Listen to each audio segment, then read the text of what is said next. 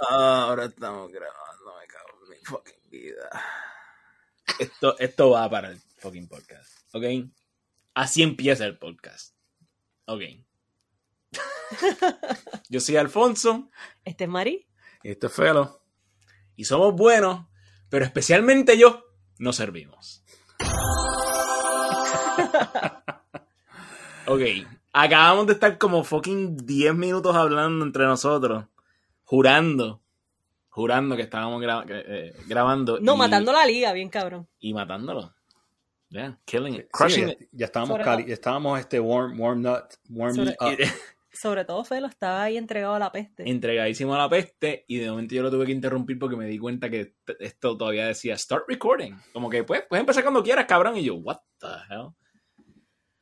Ah, ok, bienvenidos todos al cuarto, arguably fifth, eh, eh, cuarta edición de Somos Buenos pero no servimos. Eh, tenemos un episodio repleto de cosas que no son COVID. eh, y tampoco vamos a hablar de nuestro patio, porque cuando pensábamos que estábamos grabando, hablábamos como por cinco minutos sobre proyectos hogareños que de verdad eh, a nadie le importan, excepto a nosotros dos y quizás a Felo. No, e- es que estábamos discutiendo con, el home improvement El craze, bug, eh, sí, sí, que sí. está, que fue como que eh, Pero- empujado por COVID. Pe- Pero, Pero, nosotros no estamos hablando de COVID, así que en este, en este episodio. Así no, que, carajo COVID. así que, pues, no vamos a hablar de eso, de eso, pero eh, nada, tenemos otros temas.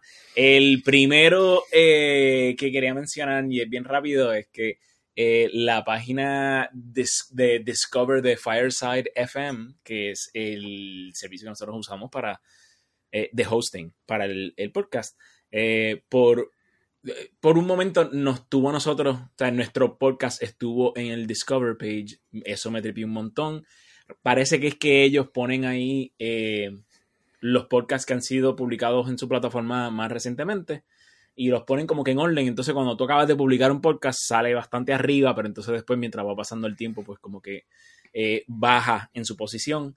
Eh, pero de todos modos, la gran mayoría del arte que está ahí se ve bien hecha, se ve chula, alta calidad, etcétera.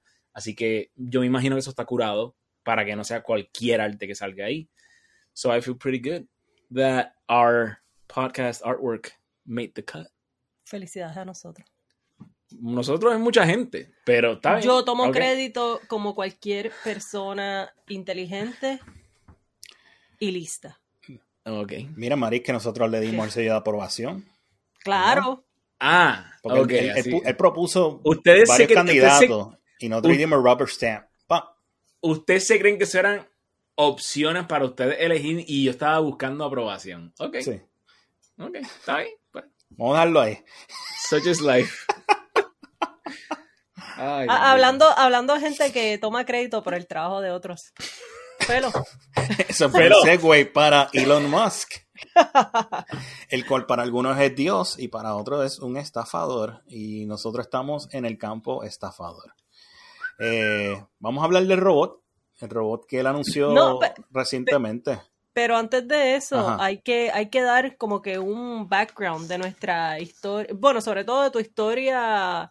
eh, your checker story with Elon Musk. Oh, yo solía ser un, un, un bull o un fan de, de Tesla y de Elon Musk al principio, cuando antes de que él abriera la boca y metiera las patas por Twitter, cuando yo pensaba que el tipo era un CEO serio, eh, y pues tenía stock con él y nada, de la noche a la mañana, cuando empezó él abrir la boca y ver cómo él era y el culto a la personalidad de Elon Musk fueron cosas que me dijeron, ah, mm, ah, voy a vender esto, para el carajo.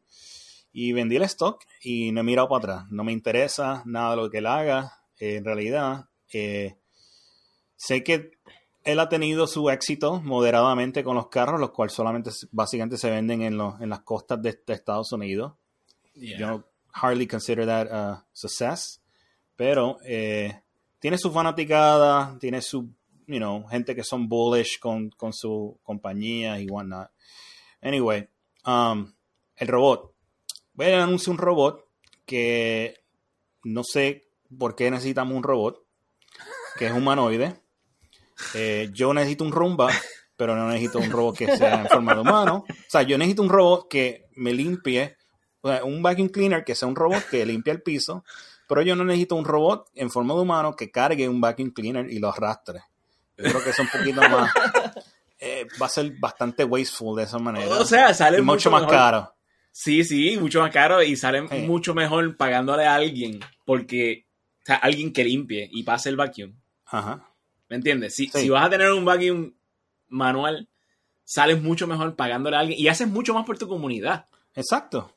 Porque- pagándole pero- a alguien para que lo pase que teniendo un jodido robot para que pase el vacuum. No, make the vacuum a robot. Sí, eh, eh, Elon Musk es como el, ¿cómo se llama esto? Los, los puzzles estos, los Rudberg, ¿cómo se llama? Que, que- Oh, oh, los, los eh, ah, ya, ya, Rube Goldberg machines. que buscan estas soluciones súper complicadas cuando en Sí. realidad you can go from Pero- A to B. know? Pero no es solamente, bueno, Ajá. eh, yo estaba hablando con Alfonso más temprano de esto. Ajá. Y eh, nosotros hemos hablado de que, de que esta gente en Silicon Valley, pues viven como que en un mundo, en esta burbuja tan extraña. Y yo creo que es que eh, un montón de ellos son un montón de, de gamers que se pasan todo el día en el basement, de- o se criaron jugando juegos en el basement de la casa, bebiendo Mountain Dew de esas rojas. Y pues tú sabes, toda su vida era jugar eh, videojuegos y, siempre, y, y cuando salieron al mundo del trabajo, siempre están buscando eh, soluciones que para el resto de nosotros son estúpidas para justificar sus vagancias. y por ejemplo, pues tú sabes, tú, pues eh, de, esco- de la escoba, pues un improvement sería un rumba, no un robot. Pero estos cabrones, hasta darle al botón del rumba, es demasiado mucho trabajo. Así que tú quieres escalar la situación a al robot que te haga todo en la casa. Y que te lleve la, la Mountain Dew roja mientras tú haces videojuegos, o sea, mientras haces tu gaming. Tu- tus campañas de sí, World sí, of sí. Warcraft. Eh, eh, eh, Es, yo creo que esa idea donde en- de verdad en Silicon Valley se le ocurren las ideas como más, más estúpidas ever a, a- a las personas más academically gifted ever. Pero eh, yo creo que eso es cierto, pero no creo que en el caso de Elon Musk ese sea el caso. Bueno, él, él más o menos de ese crowd, pero, pero, yo estoy de acuerdo con, con lo que Felo va a decir. Lo que ya dijo cuando no estábamos grabando. Sí, sí. Sí, sí, es que esto, eh, eh, ya yo tuve exposición al argumento de Felo, pero nosotros hemos hablado de esto y Felo va a decir ahora exactamente cuál es You're su, leading the witness. su beef. Let him get there. Yeah. Get there, Felo. No, el beefcom es que el um, ahora mismo vo- voy a hablar exclusivamente del caso que está pasando ahora y más o menos eh, yo, yo espero que esto exponga el big picture eventualmente, pero ahora mismo él tiene una investigación, o sea, el National Highway Traffic Safety Administration lo está investigando a él por el revolú del autopilot que gente que lo ha utilizado han habido ya 17 personas eh, heridas y una muerta. ¿Y Y- eso es en Estados Unidos nada más? En esta, aparentemente en- solamente en Estados Unidos. Sí. Wow. Sí, porque pues esto es algo federal, so, me imagino que la jurisdicción solamente en Estados Unidos. Y entonces días después, o sea, eh, eh, como consecuencia de, de esta investigación, nada más el, el, el NHTSA decir, vamos a investigar a Tesla, los, los shares de Tesla bajaron casi un 5%. Eh, en- eh, entonces, eso para en, el mundo de la finanza y de inversiones, eso es algo significativo. O sea, you don't take lightly a 5% in- drop in one day. Entonces, el días después, que eso fue para el 19 ya, Ajá. ya él viene y anuncia el robocito ese de mierda que nadie pidió y que pues eh, los nerds se están mamando, pero en realidad, o sea, nosotros ya tenemos robots.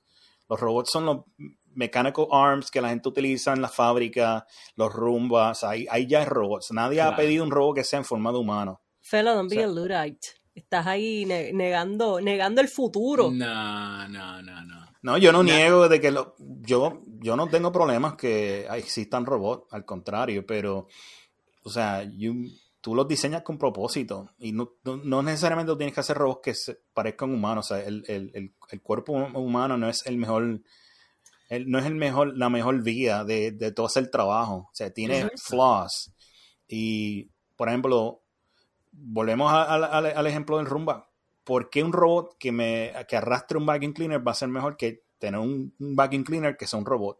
Que se arrastra a sí misma. Exacto, como, como un vacuum cleaner y ya. O sea, eh, Sí. eh, y yo, a, a mí me, me pone a pensar todo esto y yo, este tipo lo hizo por distra- para distraer a la gente.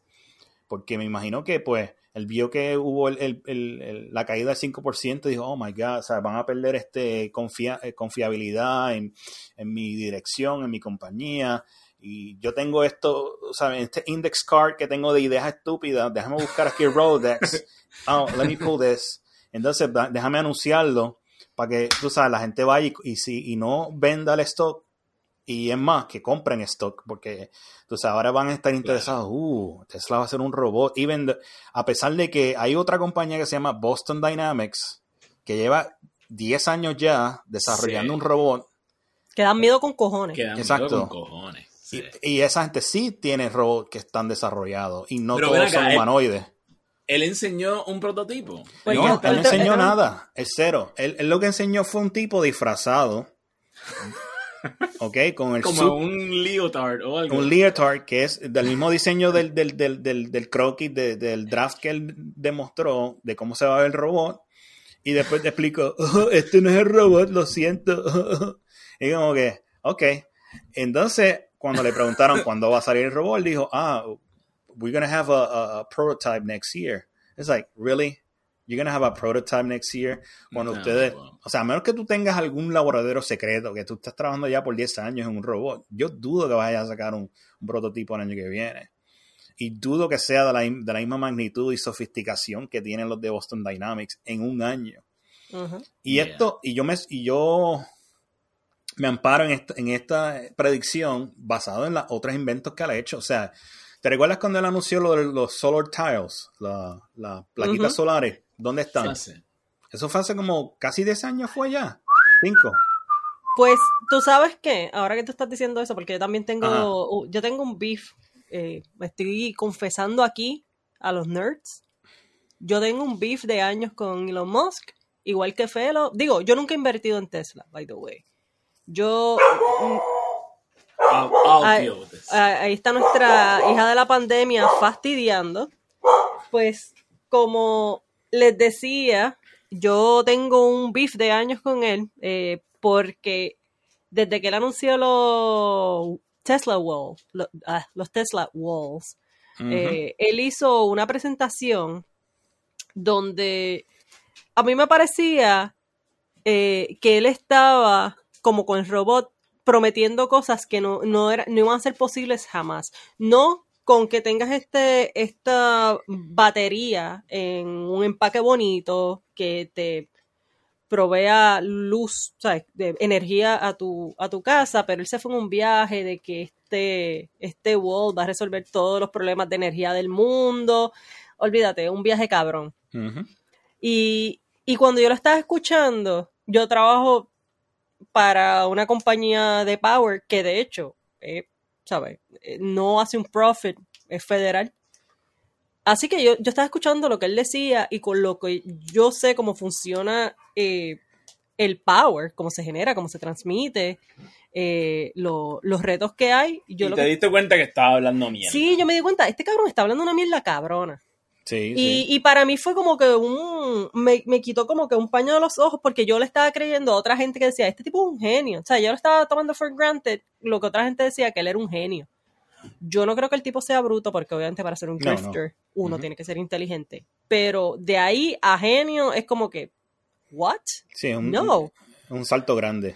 Entonces, pues, eh, como tú dices, él ya tiene un patrón. Eh, yo había visto otras cosas que cuando él lo estaba investigando la SEC, porque se puso a decir que iba a vender la compañía, eso movió el precio bien cabrón, lo bajó, lo subió, whatever. Mm. Eh, creo que para ese tiempo anunció entonces eh, algún proyecto de Boring Company. Eh, cuando anunció el truck tenía algún otro problema. Él sí tiene un patrón que ahora mismo no recuerdo cuáles eran los bochinches versus lo que estaba anunciando, pero usualmente te- está metido en un problema, eh, ya sea, no voy a decir legal, pero por lo menos con el gobierno, porque lo del SEC era un problema con el gobierno, ¿no? Eh, o algún pro- se sabe algún chisme de producción, o comienzan a haber accidentes. Y a la misma vez él anuncia algún proyecto de estos magníficos que es un prototipo, pero en realidad es algo que él hizo, en, me imagino, un, dibu- un dibujito en una servilleta. Bueno, pero, ok. Yo pregunté lo del prototipo del robot, porque yo digo, pues, si es un. O sea, si se lo sacó de la manga para esconder o tratar de. ¿Cómo se llama? De distraer de algún problema legal o algo así. Pues entonces, coño, no, no hubiese sacado un prototipo, pero tú estás diciendo que no había un prototipo. It was No. a guy in a fucking leotard. Ya, y después de eso, él, él hablando de que los features que va a tener y lo que tenía básicamente era un. Era como. un- No un dibujo, ¿cómo se llama eso? Este, una ilustración de cómo el robot se Mm. ve, o sea, como un. Algo bien, bastante bien hecho, o sea, y se ve como si lo hubiesen hecho, pero en realidad no existe. Es como tú dijiste, vaporware. Un rendering. Yeah. Un rendering. Y, Pero- y y es el patrón de él, o sea, lo mismo pasó, lo mismo- y, y como decía Mari, que es el- la cuestión de él de eh, over promise, under deliver, every single time. Recu- Él dijo, ¿te recuerdas, con Mari, cuando él empezó a decir que iba a robotizar la producción de los carros?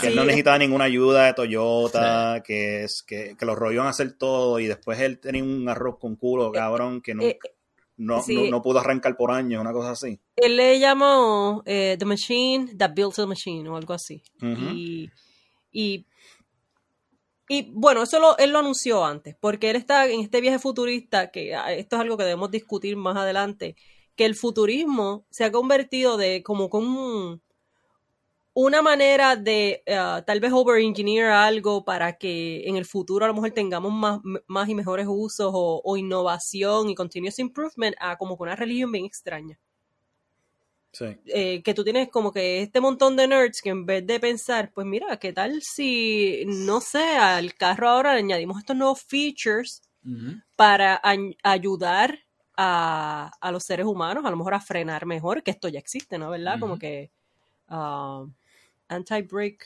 Anti-lock. technology. Eh, y se, se van estos viajes extraños como que, ah, tu carro va a guiar solo, pero es como que tú lo vendes como autopilot, pero el carro no guía solo. Te Right. estás dando a la gente lo peor de los dos mundos en tu viaje futurista. Primero, estás- a los, los nerdos son los únicos que te la maman y dos o tres personas que se creen que tú eres un genio. Eh, le ofreces a la gente este autopilot que no es ni Que no, no, es, no, es ni lo un uno ni lo otro. Es, es lo peor de los dos mundos porque no guía solo, así que no toma todas las decisiones necesarias. Y lo que hace no lo hace muy bien. Y lo que hace no lo hace muy bien. Y entonces para um, cuando hay que corregir un, un er- cuando tiene que corregir un error, lo tiene que corregir un humano. Y los seres humanos sometimes they overcorrect or undercorrect too. So tienes como que dos máquinas, por así decirlo, uh, fighting each other over decision making. Así que, pues, de verdad, es qué bueno que lo están investigando, porque el hecho de que le está ofreciendo a la gente, ah, sí, tú, esto es un autopilot, como se lo están vendiendo hacia la gente, sí, hay gente que se va por ahí, sí, mi carro puede guiar solo, pero el carro no puede guiar solo, no tiene ese, no, no está en realidad tan avanzado como para hacerlo, o sea, no tiene esa capacidad. Eh, yo escuché eh, hace, yo creo que hace un par de años ya, eh, un pedazo de una entrevista de Joe Rogan y voy a tratar de encontrarle y ponerle en los show notes, no lo puedo prometer, pero eh, por lo menos conseguir un clip. No acuerdo ni, ni quién era eh, la persona a quien estaba entrevistando, pero este muchacho lo que estaba diciendo es que no recuerdo si menciona específicamente a, a Tesla, pero dice que mucha gente piensa que mm, el problema de guiar eh, de- o de self-driving cars es que es una operación sencilla que los humanos cagamos porque no servimos, ¿verdad? Y el, la, la- digamos, la tesis de este chamaco era, es todo lo opuesto. Es una operación extremadamente complicada que los humanos somos excepcionalmente buenos Mm. para hacerlo. O sea, el hecho de que la gran mayoría de la gente que guía un carro no se ha matado, eso nada más ya te dice que somos muy buenos, Sí. muy buenos choferes y que ¿Y qué pasa? Que el hecho de que estamos pasando tanto trabajo para crear un buen sistema de self-driving te dice que es una operación extremadamente complicada. Y, nuestros cerebros son buenos para reconocer patrones, para reconocer cuando aquel cabrón que está por allá va a tirarse, va a tirarse, y ahí se tiró, ya tenía el pie en, los frenos porque ya sabía por dónde venía, etcétera, etcétera. El mundo no es predecible de la manera en que la mayoría de la gente que se cree que esto es sencillo piensa que el mundo es de predecible. No lo es así. Y, y ahí, con esto que estás diciendo, quiero añadir, por ejemplo, ¿sabes? Eh, el, manejar un carro, hay tantas sutilezas que uno presta atención cuando está guiando. Simplemente mirar por el retrovisor y mirarle la cara al otro. Y darte cuenta que está mirando el teléfono. Al otro driver. O sea, estas cosas, pues uno las toma en cuenta. Y como tú dices, como dijo ese muchacho, hay tantas sutilezas que yo estoy segura que ni LiDAR ni una cámara va a captar, porque ellos lo que están mirando es cómo los carros manejan y va tomando eh, esta data, la va eh, analizando y creando em, uh, prediction analysis, ¿verdad? Como que basado en esto. Esta es otra. Él tira este programa de Autopilot allá afuera, que es un programa beta, así que toda esta gente que son un, eh, para mí es un peligro en la carretera. Claro. son los que están básicamente fitting back Um, Son beta testers. Sí, el informa But everybody driving around them is a beta tester too. Exacto. Y eso está cabrón. And we didn't sign up for that. No.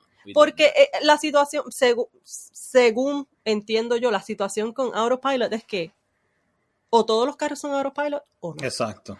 Exacto. Y los carros tienen que ser de verdad autopilot. No puede ser que un humano takes over. No, no. Siempre la máquina tiene que tomar la decisión. tiene que o la máquina o guía. Tiene que ser 100% adopción o nada. O sea, tú no puedes tener un híbrido porque simplemente los humanos que van a estar guiando manualmente su carro, o sea, sin la asistencia de un autopilot, van a tomar decisiones que la, computadora no va a poder predecir 100% a las veces. E, exacto. la, única, la, única, la única manera en que ellos pueden predecir 100% es que haya que lo que esté alrededor tuyo es todo computadora y ellos se comunican entre ellos Exacto. y saben las decisiones que están tomando. Ahí sí. Pero de lo contrario, no. O sea, este sueño de que yo sí voy a tener un carro que es autopilot y los demás no, y yo voy a estar bien, es imposible. Y de hecho, creo que mucha de esta gente que está herida y de los que están muertos, ha sido gente que se han confiado demasiado en el sistema. Estaban distraídos o hasta dormidos. Creo que había un caso de un tipo que se durmió detrás del, del, del, del, tú sabes, del, del, tú sabes, del volante. Del volante, exacto, gracias. Y, eh, confiando de que, de que, eso, de que esto es un sistema ya, tú sabes, given y el tipo creo que murió o fue herido, no sé cómo. Para mí el problema más grande del tipo este, Elon Musk, es que él se canta y se llora. Porque él se da mucho guía de que es autopilot y mira que avanzados mis carros y guían solos, pero cuando pasan estas cosas él dice, no, pero nosotros decimos a la gente que, el sistema no es ahora, ¿sabes? Que tienes que estar pendiente, que tienes que poner las manos en el guía, pues entonces no te guíes tanto a que tus carros guían solos. Porque tú estás creando esta percepción eh, con la gente de que tus carros son tan inteligentes, ay, mira, qué chulo, sí, y, lo estás vendiendo como esto, le llamas autopilot, cámbiale el fucking nombre entonces. Assisted. Sí, sí pero lo que pasa es que, ok, lo que pasa es que Drive Assist o Assisted Driving no suena... Futurístico. Eh, sí, o sea, suena... Suena como algo que... Eh, ok, yo creo que ahora, ahora se me está ocurriendo que Elon Musk es un poco medio prisionero de su propia reputación y de el aura que él ha creado, ¿verdad? el, sort of... De Iron Man, es que le dice que, que, sí, sí, sí, como, ajá, yo soy John Stark. o sea, si, si John Stark, en vez de sacar, en vez de tener... en vez de tener Iron Man, lo que tiene es como que qué sé yo, un, un, un, suit como el de, qué sé yo, el de Batman. Pues como que it's not on brand, ¿me entiendes? Y yo creo que si él saca, si él siendo eh, Elon Musk saca un drive assist o drive assistant o assisted driving o algo así, I think it's gonna deflate the enthusiasm. La gente no va a responder muy bien a eso, va a decir, ah, eso. eso lo hubiese sacado Toyota. Eso, exacto, eso ya un montón de, un montón de car makers te tienen ya que si una alarmita cuando vas, eh, cuando el carro enfrente tuyo frenó, ¿verdad? Y tú no, tú te estás acercando demasiado rápido y no has frenado y viene y te tira una, alarma. o cuando te está saliendo de carril. ¿Me entiendes? O sea, ya estas cosas existen y obviamente él, el- la, la marca de él, el branding de él es de yo te estoy trayendo el futuro. Yo no te estoy trayendo assisted driving, yo te estoy trayendo autopilot. Excepto que te está trayendo Assisted Driving. Excepto que lo que te está trayendo es assisted driving y muerte. Sí. Sí. Pero, Felo, ¿tú crees que, que, eh, Estados Unidos ahora se movió a darle duro con, con el problema este de autopilot? Porque China básicamente le dijo a Elon, fuck you, we're going to, uh, you have to recall all of your cars. Porque aquí en Estados Unidos le tenían miedo. Cada vez que, basi- cada vez que había un bochinche de estos con un carro que chocaba, él salía por allá gritoneando y, y los casos como que se quedaban en nada. Pero, Por lo menos en, en, el, en, en la opinión pública o en los medios, sí, se quedaban en nada, como que pero- no había follow-up. Sí, sí. Sí. Sí, Yo como no que sé si- morían. Porque los medios en Estados Unidos están hechos una fucking mierda. Sí, son una mierda. Y eso es otra Sí. discusión para otro día. Sí. Pero no, yo creo que sí, que po- tiene que, podría tener esa, eh, podría ser eso un factor eh, de que de lo que pasó en China, que pues para los que no saben, él fue a China y eh, trató de vender carros y fue successful por un rato hasta que no lo fue. Así que Hasta que eh, el Estado chino decidió que se le iba a acabar el, Es le, iba a serruchar se creyó su propia película. Es como que, cabrón, tú no puedes con la CCP. Tú no como con que- la CCP. La- él se vivió la historia de que yo soy uh, real. Real life Tony Stark. Yeah, y pues. Pues, ok, estoy viendo No, el, el, el robocito este. mira, parece que tiene un bodysuit. Parece que tiene un bodysuit como los que decía Marie eh, in the time before, you know, porque así es como nos vamos a referir. En los tiempos de antes, cuando pensábamos que estábamos grabando y este cabrón que está aquí no le dio al botón de grabar. Eh, y tú estabas diciendo que era, ¿cómo que se llama eso? Ah, es un off-shoulder. Es como un bodysuit. Es eh, como un bodysuit, pero que te llega hasta... hasta ¿Sabes? la Como que como- eh, eh, tienes como que lo- los, hom- si tú eres una nena, tienes los, hombri- los hombros así como que expuestos, como cuando uno tenía que salir de jibarita en la escuela. Que te Exacto. bajaban la blusita y se te veían los hombros. pues, Sí, yo pienso así. en las blusitas de jibarita. Sí, sí. Sí. Pero, ¿tú sabes qué? De hecho, la foto tuya, yo creo que en el website, Eso mismo. eh, tú sales Es con un una blusita off-shoulder. de esas. sí, sí, sí. Pues ese robocito tiene eso, digo, el dibujito de este. Tú sabes que yo estoy pensando que, tú sabes que él, él es como que, él también se cree graciosito y él se pasa como que tirándose memes en Twitter. Yo pienso que fue que él vio la película esta de Netflix, que está bien chulista, la, la de um, The Mitchells vs. The Robots. Oh, ese, ese es bien. A lo mejor, sí. pero chequeate esa película, o chequeen esa película, todos ustedes, se llama Mitchells, uh, Ah. The Mitchells vs. The Robots, o alguna mierda así. Oh, ah, yo la vi, sí. Se llama The Mitchells vs. The Machines. Versus the Eso. Machines. Esa misma. Pues Mira, yo creo que. ¿Será que él vio esta película? Vamos a hacer Dale. pausa porque cuando yo hablo no sale nada en el, en el waveform. Sí sale acá. ¿Sale acá? Yo, yo estoy viendo, sí. ¿Estás viendo? Ah, Porque yo no lo veo de mi parte, yo no lo veo ni el mío ni, el- ni en el principal. Ah, pues eh, algo anda mal en tu browser, pero no te preocupes porque yo lo veo en ambos. Ok, sí que no y la que última vez no nos falló, así que. Ok, dale, ok. Pero anyway, cortas esta parte. Sí, este, O a lo mejor la dejo y que se joda. Ok, so Ajá. The Mitchells Versus the Machines. The Yeah. Machines. Yeah. Pues yo creo que fue que él se puso a ver esa película con los nenes, porque tú sabes que él ahora tiene un, un bebé con la loquita aquella. sí, con La Grimes. loquita que- ¿Cómo se llama? No sé, le pusieron Ese es un su nombre artístico, Grimes. Su Sí. nombre es Tierra. básicamente. Pues tú sabes que ellos son los más eh, filosóficos y elevados, así que tú sabes, se juntaron los dos locos eso. Y a lo mejor se puso a ver esa película con los nenes. Y en esa película tú sabes que está como que este CEO super futurista que eh, se va del smartphone, in- o sea, del smartphone con super avanzado, que podía hacer, podías hacer cuanta mierda había con el smartphone al robocito. Sí, Pero entonces Y- los robots se volvieron malos. O sea, ¿cuál, exacto. entonces, ¿cuál sí. es el, el aprendiz? ¿Cuál es el, el- la moraleja que él, que él sacó de esa película? Él no le importa un carajo. ¿Tú no viste todas las mierdas que él dijo cuando se pasó lo del. Volviendo a la mierda, cuando explotó la pandemia? Ujú. ¿Qué, él- qué él hizo? No Se quejó de que, de que le estaban diciendo que, tumba, que cerrara. sí, que hacer los carros de él Ah, eran, sí, era, sí, sí. era una operación crítica y los empleados, pero Dios Yo no entiendo cómo eso no le, no le hizo mierda por completo su reputación cuando en este país la gente se ha tomado a un nivel tan religioso lo de lo de no ser escéptico con, con el virus. Yo, Y estamos hablando de COVID otra vez, me cago en la madre. eh, Es contagioso. sí. Barum. Sí, pero yo creo, Wow, nice job. yo creo que él de perdió. Sí, no, eso es chacho. Chacho. yo creo que él perdió parte de los fans que tal vez que eran más liberales, porque sabes que esto es una cuestión liberal, conservadora, y se ganó más fans conservadores. A lo mejor. Eh, porque tú sabes que esto Pero, ok, pero estoy viendo, ok, estoy viendo que el Tesla Bot este, esto, estoy viendo eh, uno de los enlaces que están en, en los show notes. Eh, y, estoy- ¿sabes? Tienen como que cada uno de los slides de la presentación, y yo lo siento. Somebody whipped this up in like a couple of hours. Esto no... ¿Por qué carajo? Es Two como- access feet for balancing.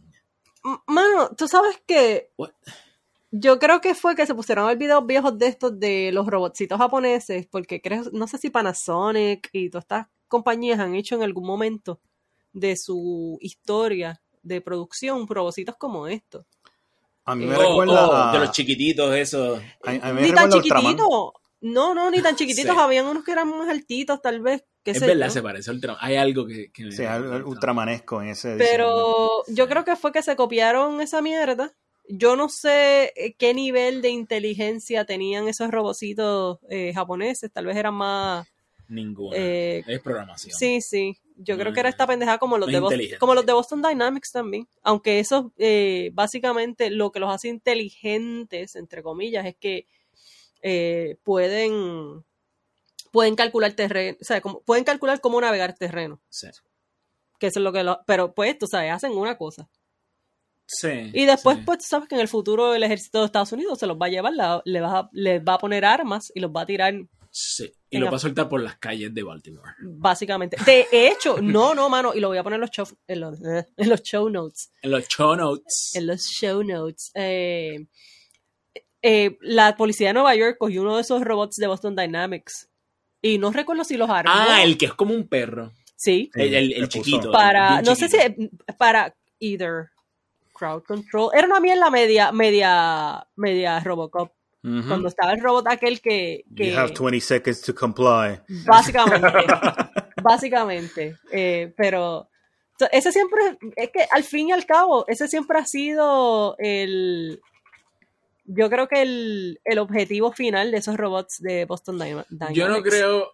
Oh, no. Puede que sea el objetivo final.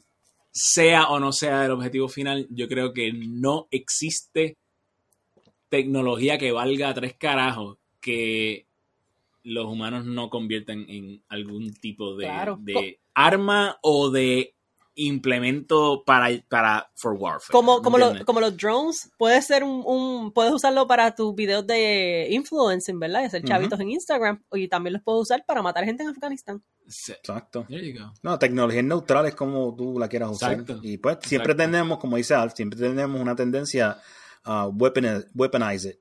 Yeah. Weaponize technology.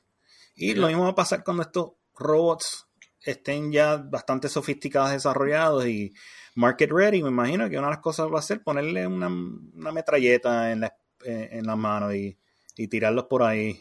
No, Hacer para, guarding, para, para defensa del hogar. defensa. ah, acto. Mano, como en sitios así como, qué sé yo, en, en estados así, fail states.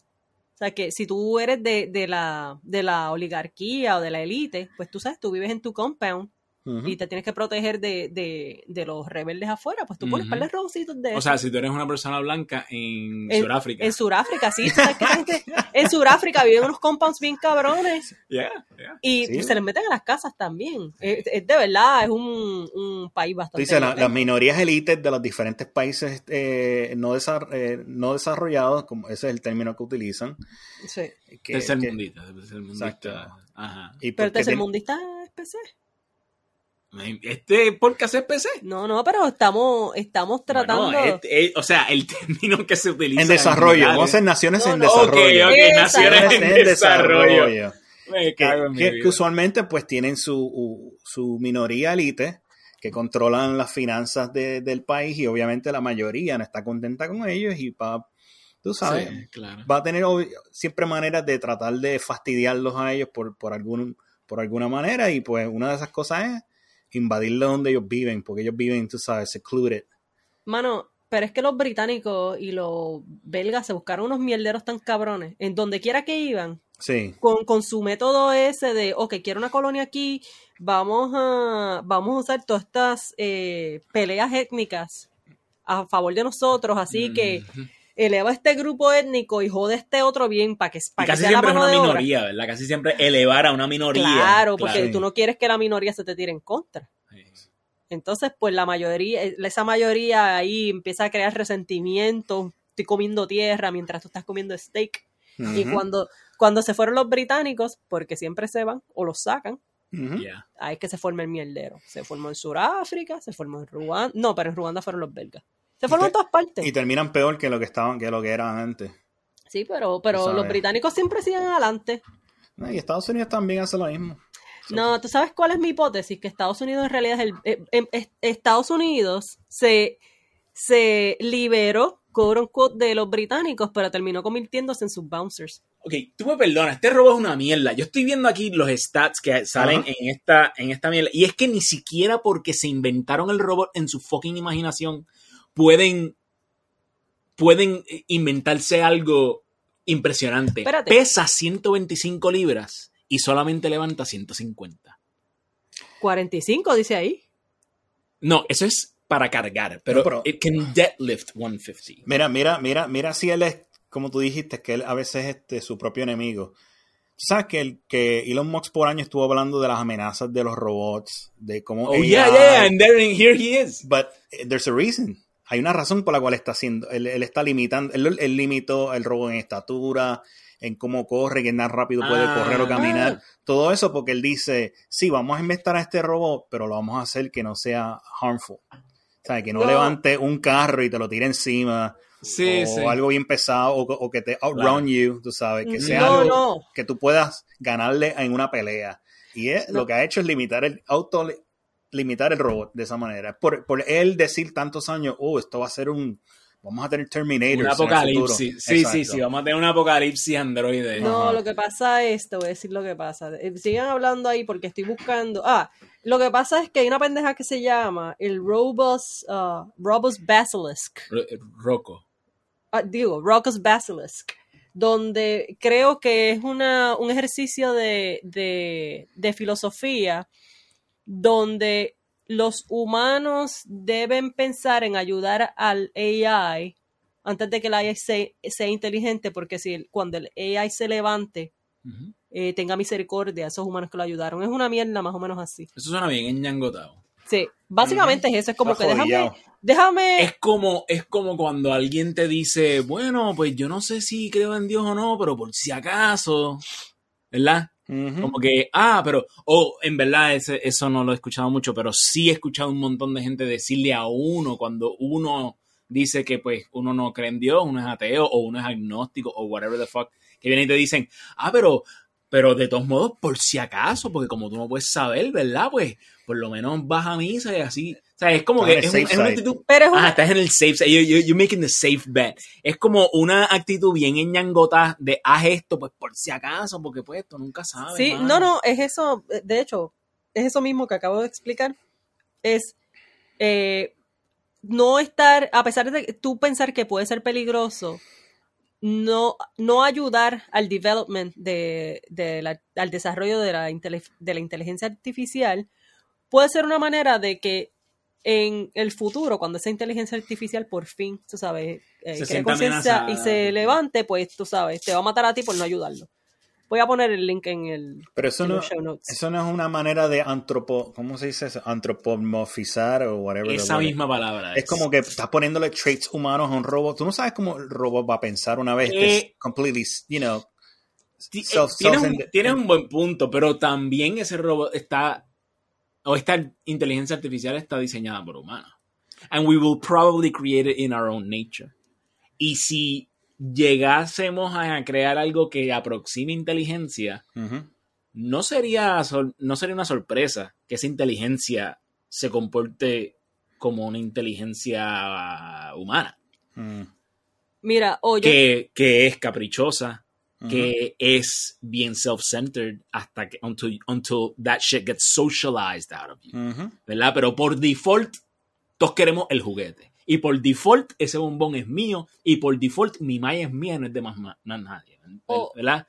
Ujú. Así que eh, ese argumento yo no entiendo lo que estás diciendo y es posible que un AI llegue, si, ¿verdad? Si estamos viendo películas de, de ciencia ficción y cómo muchas veces hemos explorado ese concepto en la, en la ficción, una vez tiene ese awareness, ¿verdad? De que, de que sabe, sabe que existe y sabe que es inteligente, pues entonces de momento es un, como un runaway train. O sea, se empieza a desarrollar a un, a un paso eh, obvia- obviamente sobrehumano, porque no es humano.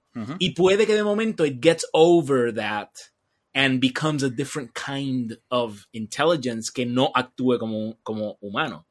Puede, puede que tenga razón y así es como sea, al fin y al cabo. Pero también puede ser que sea como cualquier inteligencia humana y sea bien caprichosa y sea bien self-centered y mm, diga, fuck all y'all, I don't need you anymore.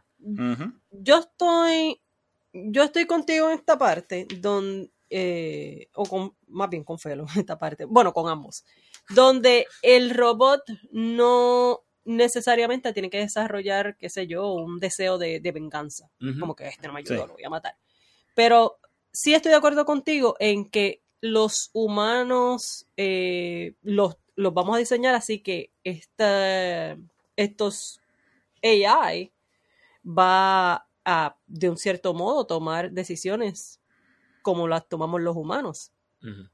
Y yo estoy pensando, por ejemplo, en la compañía esta que yo, que yo son el demonio. Se llama McKinsey and, and Company. Voy a poner en los show notes.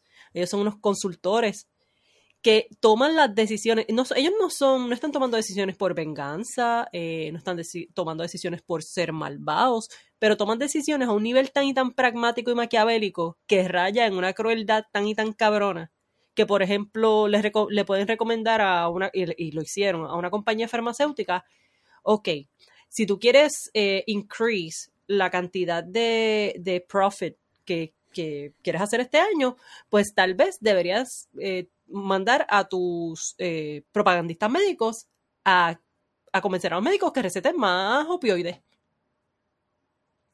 Wow.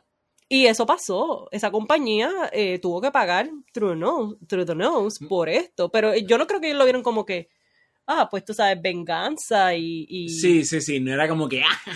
y sí, están sí, como no, ell- ellos... eh, en- evil, evil person. alguien scheming. en Excel tiró, tiró unos números, dijo, pues esta gente manufactura muchos opioides, pues para hacer más profit, pues tienen que más let's, opioides. vamos a, let's push more opioids.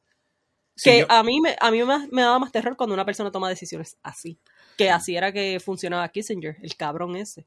Y se ganó, y se ganó un premio Nobel sí, lo que pasa es que... de la paz. Ah, wow. Exacto. Como Obama. Ah, también. No es que ellos sean evils, es que ellos no, no consideran el elemento moral de las decisiones que ellos, que ellos toman. Lo cual es a form of evil, too. Right, Cuando tú tomas claro. decisiones sin, sin tomar en cuenta que cómo va El a afectar impacto. El Ajá. impacto Sin la humano. ética. Sí. Sí. Sí, porque tú, tú, tú podrías decir, por ejemplo, si tú eres un CEO de una compañía y, y, y si tú sigues los principios de, de lean manufacturing, tú, tú puedes decir, mira, yo puedo meter más gente en este, en este espacio eh, achicando los cubículos.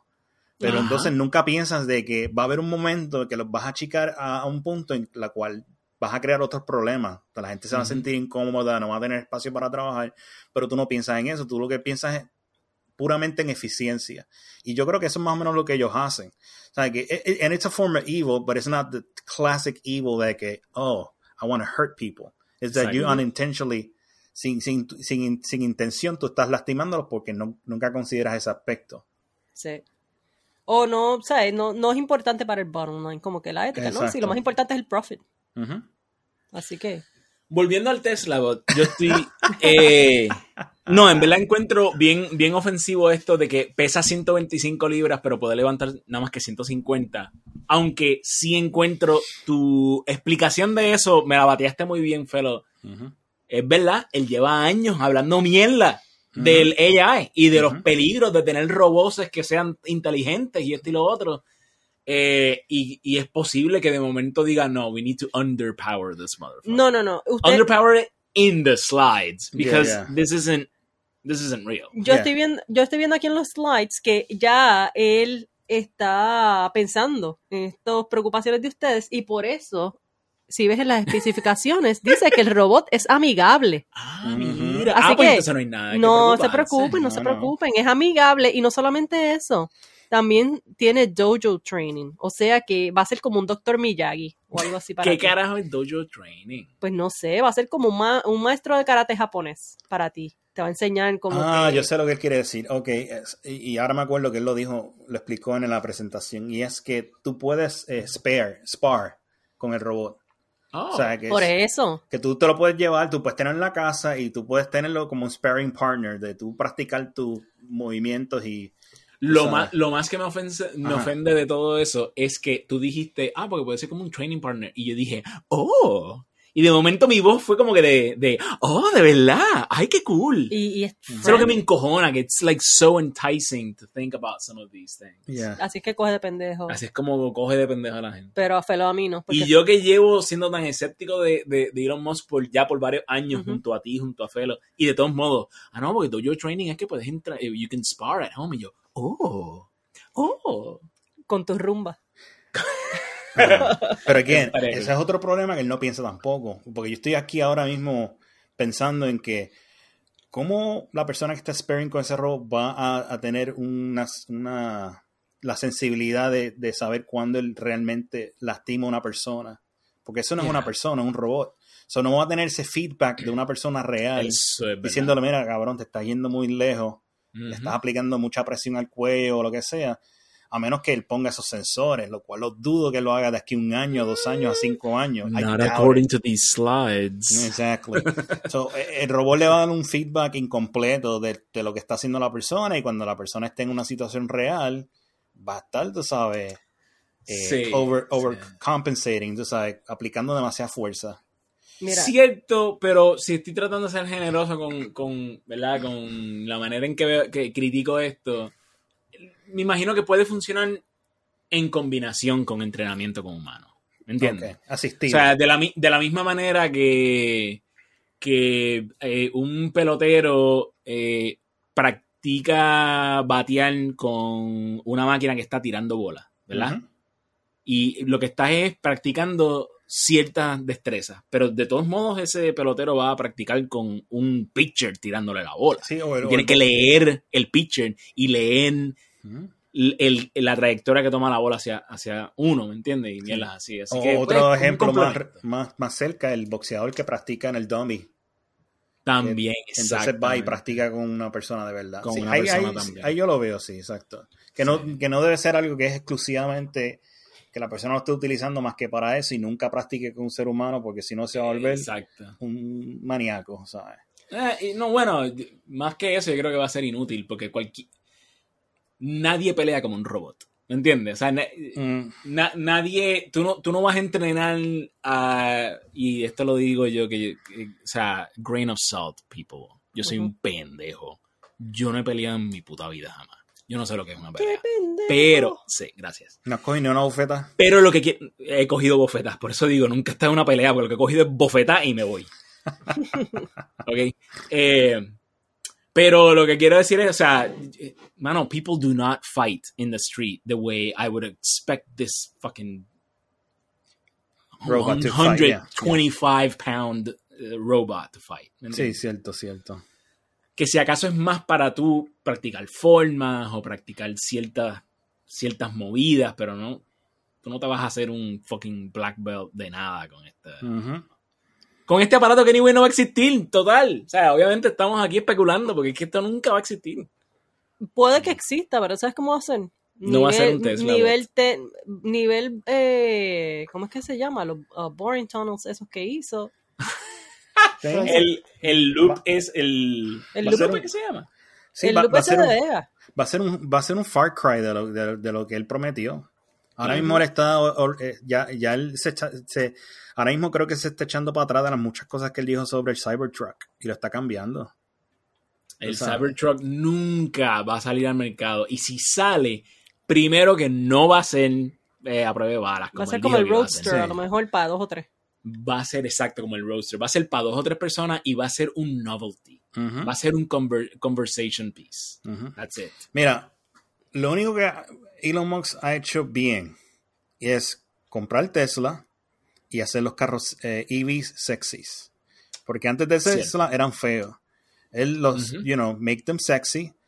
Él tuvo, que haber, él, él tuvo que haber hecho como hizo McAfee. Una vez tú inventas algo, te vas para el carajo. ¿Entiendes? Te vas a viajar el mundo por ahí, como hizo McAfee, inventó el antivirus, todo el Sí, mundo pero se lo mira, cómo terminó McAfee. terminó Ah, en la pero cárcel era- muerto. Pero no, pero era que McAfee sabía muchas cosas.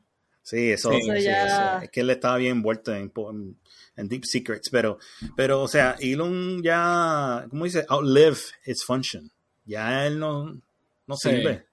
O sea, ya él no ha hecho nada significativo después de eso, nada revolucionario en realidad. O sea, lo único No, revolucionario Porque fue... SpaceX no es él inventándose los cohetes. Es que No, nada. nada, no. nada de lo que él ha hecho en realidad es revolucionario. Él es muy buen marketer. Yeah. Sí. Eh, y parte de, de la cuestión es el pendeja esta, soy Tony Stark, eh, Cult of Personality, pero pues los lo, um, rockets estos, ya esa es tecnología vieja, esa era tecnología de los 90s, 80s, que el gobierno decidió, pues tú sabes, no vamos a seguir haciendo esto, engavétalo. Tú eh, dices por, por DARPA, cuando estaban haciendo... No, no, no, no, no, no es DARP, eh, estoy ¿Tú tratando te de... refieres a los cohetes que se, Sí, los, cohetes, los sí cohetes reciclables, sí, ese, reciclables, eso, eso es un- reusables. Eso es un programa que tenía NASA con no recuerdo qué contractor. Cuando recuerdo el nombre, pues lo comparto en los show notes. Sí. Y pues fueron de estas cosas pues que volvieron a engavetar y yo entiendo, tú sabes, hay, co- hay, hay eh, inventos que parecen ser muy buenos que se engavetan y pues tú sabes, él creo que ha sido bueno en sacar estos inventitos ¿sabes? de la gaveta y darle como que un lustrecito y meterle chavo. ¿sabes? Y meterle mucho marketing. Y por lo menos creo que en SpaceNet tiene de verdad ya a una verdadera En SpaceX. en SpaceX, sorry. SpaceNet. SpaceNet. Bueno, es que estamos pensando aquí en, en robots que se, que se Sí. levantan y matan gente. Se activaron los robots. Eh, pues él tiene ahí, la compañía básicamente la corre una, una mujer que es una aerospace engineer, o sea, con experiencia, ahí hay de verdad aerospace engineers. Y pues tú sabes, me imagino que le dicen de vez en cuando, ay, sí, tú sabes, para, para, para, para eh, sobarle el ego, sí, tú eres tan inteligente, qué buenas ideas, y qué sé yo, cuando él se va, pues los rocket engineers, Botan todas las ideas de Elon y, sí, y y sacan las de ella. haciendo su trabajo. idea más mierda. Eh, y pues, tú sabes, se la doy ahí, consiguió, gracias a su marketing, buen contrato con NASA y pues, tú sabes, de ahí sacan sus chavitos. Llevando, llevando gente, a- dándole pon a... eh, eh, se convirtió en el Uber de los, de los astronautas. De Ah, creo que recientemente fue que empezaron a llevar gente al espacio. Antes de eso era a, la, a la estación. Sí, antes de eso era simplemente eh, supplies, no era, no era gente. Eh, irónicamente, el, el, el cabrón este de Amazon, Este, Jeff Bezos. eh, sí, de, desde que él era bien chamaquito, él estaba bien involucrado con esto de aerospace, a pesar de que lo que estudió fue ingeniería eléctrica. Mm. Eh, siempre había sido como que un sueño de él de verdad bregar en aerospace. Hizo la compañía y si te fijas, como todo el mundo sabe, sabe lo que da Jeff Bezos, es como que todo el mundo, él no es carismático, para No, nada. Todo el mundo sabe que, que, que este cabrón hizo, eh, like, he's like an evil motherfucker. Um, how can I explain this? Eh, no es como que él va por ahí eh, hiriendo gente, pero he doesn't seem to be a compassionate, empathetic No. person. And it's very obvious. Así que él no, y él no, y él no es carismático, así que él no tiene esa aura, él no se puede dar ese, ese lujo de, de market eh, y las ideas estúpidas que a veces saca a la luz Elon Musk, porque nadie le va, le va a creer la historia. Pero es que yo no sé por qué. O sea, Elon Musk no es, no es como que tenga un carisma cabrón. Sí lo tiene, y tú sabes por qué es. Digo, para mí no. Pero la gran mayoría de la gente que le, le gusta él es porque él, cuando habla, él, he comes across as this insecure nerd. Y eso, somehow, it's El mito, tú dices el mito del genio malentendido. exacto. Y Jeff Bezos no tiene, no tiene eso. eso. Sí. No, Jeff Bezos es un tipo que quiere sacar chavo Sí. de lo que sea, de la operación que sea. Exacto. Eh, eh, and it's- he's very, like, Claro. it's- Demasiado trampa. sí, es como que pues, y- y what you see is what you get. Y este Sí, yo estoy de acuerdo con lo que dice Mari. Eh, mucha gente se identifica con la personalidad de Elon Musk. Con Sí. esa personalidad, este, Mm. ¿cómo se llama? Introvertida, pero... Lo, lo de los memes, Ajá. eh, tú sabes, como que, ay, él es tan gracioso, mira, está Sí, compartiendo mira. estos memes. Está O sea, que él es como primera hora. Básicamente, él habla Él, como tú. él habla como tú. Él habla como, como tú, tú. exacto. Y, y yo creo que por eso, y entre, tú sabes, y yo, yo tengo esta, esta hipótesis de años que yo, que yo compartí con Alfonso, que es que en este país to- todo se ha convertido como que en una lucha de superhéroes versus villanos. Todo el mundo se está viviendo l- l- todo lo que pasa en el país como si fuese ah, Marvel Cinematic Universe. Y como en este país mucha gente se está viviendo la vida como el Marvel Cinematic Universe, Mm. pues nos hace falta un Tony Stark. Mm. Ah, mira, Tony Stark. aquí. Todos somos protagonistas. Todos, todos, Todos todo somos es- protagonistas. Sí, bien cabrón. Anyway, Qué mal. vamos para el próximo tema. Ah, ¿Así termina este tema? ¿Así? Sí, así. Con, no, con not esta with a nota. bang. With but a with a whimper. whimper. Que es Ok. que hasta la, hasta la próxima, hasta que este cabrón anuncie su próximo, se mete en el próximo problema. Bueno, bueno, pero espérate, espérate. ¿Cuál es el veredicto, Felo? ¿Tú crees que eh, dentro de un año, vamos a decir, vamos vamos a duplicarlo, dentro de dos años este hombre va a tener un prototipo razonable de la mierda de Tesla esta? Yo voy a aventurar a decir que no, porque el tipo no sabe lo que se está metiendo. De la misma manera que cuando él se metió a lo de autopilot y recientemente vino a admitir, después de tantos años, de que sí, que es un problema complicado y que lo que tiene después de tantos años es una mierda. O sea, no es nada de lo que él está prometiendo. La trayectoria de él es- es- siempre es over promise, under deliver. O sea, y yo creo que esto es un problema más complicado aún que el, que el mismo Oh, autopilot. Right. Y yo no veo cómo él pueda sacar esto ni un año ni en dos años. En cinco años, a lo mejor.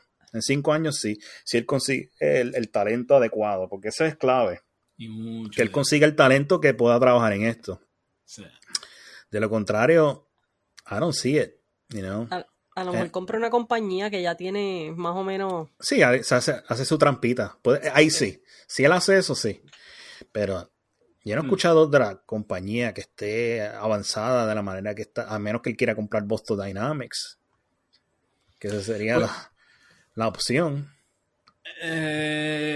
Eh, yo no sé quién de quién es Boston Dynamics ni- ni quién está metido ahí, pero yo imagino que ya el gobierno tiene que tener sus tendrils metidos en Boston Dynamics, el gobierno federal.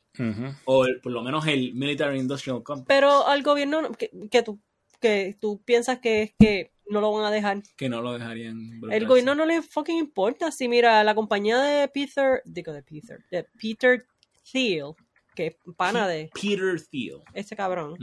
Eh, la- Ustedes han escuchado de Palantir. No. Sí. Ustedes han escuchado de Palantir, ¿verdad? Sí.